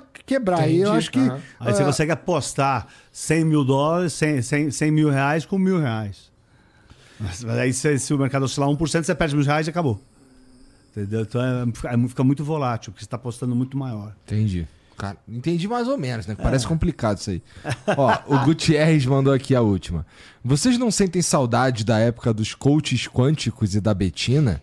A internet inteira deve desculpas a ela, coitada. Chama ela, a menina era uma santa perto do que tá, tem hoje tá em viva dia. ainda, tá, É? tá, tá- tá tudo certo, tá, tá, tá, tá fazendo. A ela Betina, tá- outro dia eu encontrei um cara. Betina ele- Ru- Ru- Rudolph? Eu não sei, falou que ela me odeia. Ah, me é? odeia, me odeia. E Você eu falou sei- mal dela, cara? Não, o que, que eu falei? Na época, Eu- na época, o, o que, aconteceu? Empíricos, 2019, Ela 2019. falou que ganhou um milhão de reais. É, em um não, minuto, 2019, dois dias, nem eu tava lembro. na Globo na época, eu não tinha ido pra Jovem Pan. Inclusive, na época, o Pânico me pediu pra ir lá e a Globo não liberou. Na época tinha o contrato, pediu, Aham. não liberou. E aí eu falei assim, ó, se for verdade o que ela tá falando, eu fiz uma conta simples. Ela teria, eh, eh, ela, eh, em 15 anos, né? Ela teria 37 anos, porque ela tinha 22 na época, diante, e teria 157 quintilhões de reais, se fosse verdade. Ou seja, 2 milhões de vezes o PIB americano de 2018 e 316 milhões de vezes a fortuna de Bezos, que era na época o homem mais rico do mundo. Aí ela ficou brava comigo. Também não sei quem ela é, se eu encontrar na rua, mas assim, eu fiz só uma conta, assim. É, é, mas, de novo, eu acho que tinha uma, uma questão que hoje piorou, tá? Das pessoas achando ganho fácil. O que tem de coach quântico, não sei o que lá. Pra mim, é, é uma pena que as pessoas acreditem nesses caminhos, mas sempre que tiver ah, um trouxa, vai ter um malandro e, e, e até o ponto que o cara não falar crime, isso É. É que na época ficou muito famoso, né? Ela, É. Eu não lembro do jeito que ela falou, Mas mas, é imagina, o Sandro falou na Globo. Mas eram todos os. Toda vez que você abria qualquer vídeo no YouTube, Ela falou que transformou É, 1.500 reais em 1 milhão investidos. É, é, Eu não sei, assim, muito pouco tempo, né? Acho que foi isso. é, é, mas assim, é um 1.500 negócio que e um não milhão, pode. lá, de um E tem uma segunda. 1.500, E também assim. tem uma segunda lógica, né? Que as pessoas entendem. Ah, se você for ver, o cara que vende pipoca, ele tem uma margem incrível, porque o milho custa centavos e vende a 10 reais. Aham. né? Isso. Tá, então por que o cara não é bilionário? Porque ele não consegue escalar aquilo e, e, ah, aí precisa pôr mais gente, precisa investir em máquina. Então, quer dizer, muitas ideias, se você pegar, seria uma ideia genial. Mas quando você começa a olhar, não é bem assim. E quase sempre não é bem assim. Ganhar dinheiro é difícil, ganhar dinheiro rápido é quase impossível. E quando as pessoas ganham, muitas vezes é sorte. É loteria, é, é- é isso. Então, o caminho ainda mais provável para você ganhar dinheiro é estudar muito, é dedicar e contar também um pouco com a sorte. Mas você diminui o papel da sorte, mas sempre ela vai existir. Pois é. Olha, hoje a gente cai aí no aplicativo do Tigrinho, do Subway Cash, né? Subway Pay. Então, eu sou a Cara. favor, por exemplo, dos jogos, né? Cassino deveria ser legalizado, você pode jogar disso. Mas você sabe uma coisa, eu eh, conheci, eh, dá um abraço pra ele, não vou falar o nome que eu acho que não é bom, é o Roger, o Roger, eh, ele foi um dos caras que fez as máquinas. Eu, eu sou programador, um pouco, né? Não sou profissional disso, esse cara é ferrado disso. E ele montava os, os videopokers no, no Brasil, que são ilegais, né? Nos Estados Unidos, por exemplo, você vai para Las Vegas, o cassino tem que te falar qual que é a chance de você ganhar. Então, para mim, é assim: a máquina tem que ser auditada, o código tem que ser. A chance é tal. Então, para cada um real que você põe, a expectativa é que volte 99 centavos. Então, você tem lá um prejuízo de 1%. Se jogar muitas, muitas vezes, se puser é, 100 reais, você vai sair com 99, é o ganho do cassino. Beleza, tem cassinos que, que permitem mais ou menos. Então, assim, o fato de ser jogo de sorte, para mim, não incomoda. O que me incomoda o Tigrinho é que é um algoritmo que não é auditado E te rouba. E pode te roubar. Aham. Então, para mim, é esse o problema. Porque assim, ah, não é permitido ou não. Devia ser assim, devia ter um- um- uma auditoria, uma transparência, assim, ó, para você conseguir o selo da transparência. É isso. E, e- e checar. Então, E a essas coisas. mentalidade também, porque assim, de- vamos lá, no caso do jogo do Tigrinho, ele é um tanto desonesto porque ele chega pra você como renda extra. Como joga aqui, ganhe dinheiro. É... Agora, se você olha por- pela lógica que é realmente, que é eu estou pagando pra me divertir, não tem problema, que nem no cassino. Você não vai no Claro. cassino achando que você vai ser mais malandro que o cassino e sair de lá rico Então, toda é, vez que você vai lá. E a questão né? é que você tem que encarar. Ó, isso é um negócio.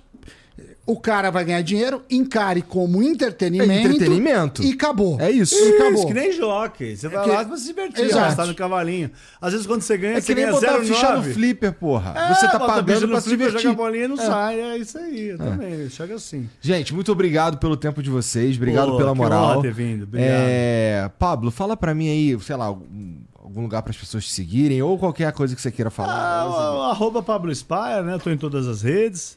É, obrigado por ter me tido aqui, é uma honra. O Flow é uma referência, assim, quantos anos já, né? Então fiquei muito honrado de ter sido convidado. Ah, obrigado, cara. A conversa foi um prazer, né? O Sam e Dana também, obrigado pela Obrigado parceria, também, pela presença Pablo. aqui pra gente juntos.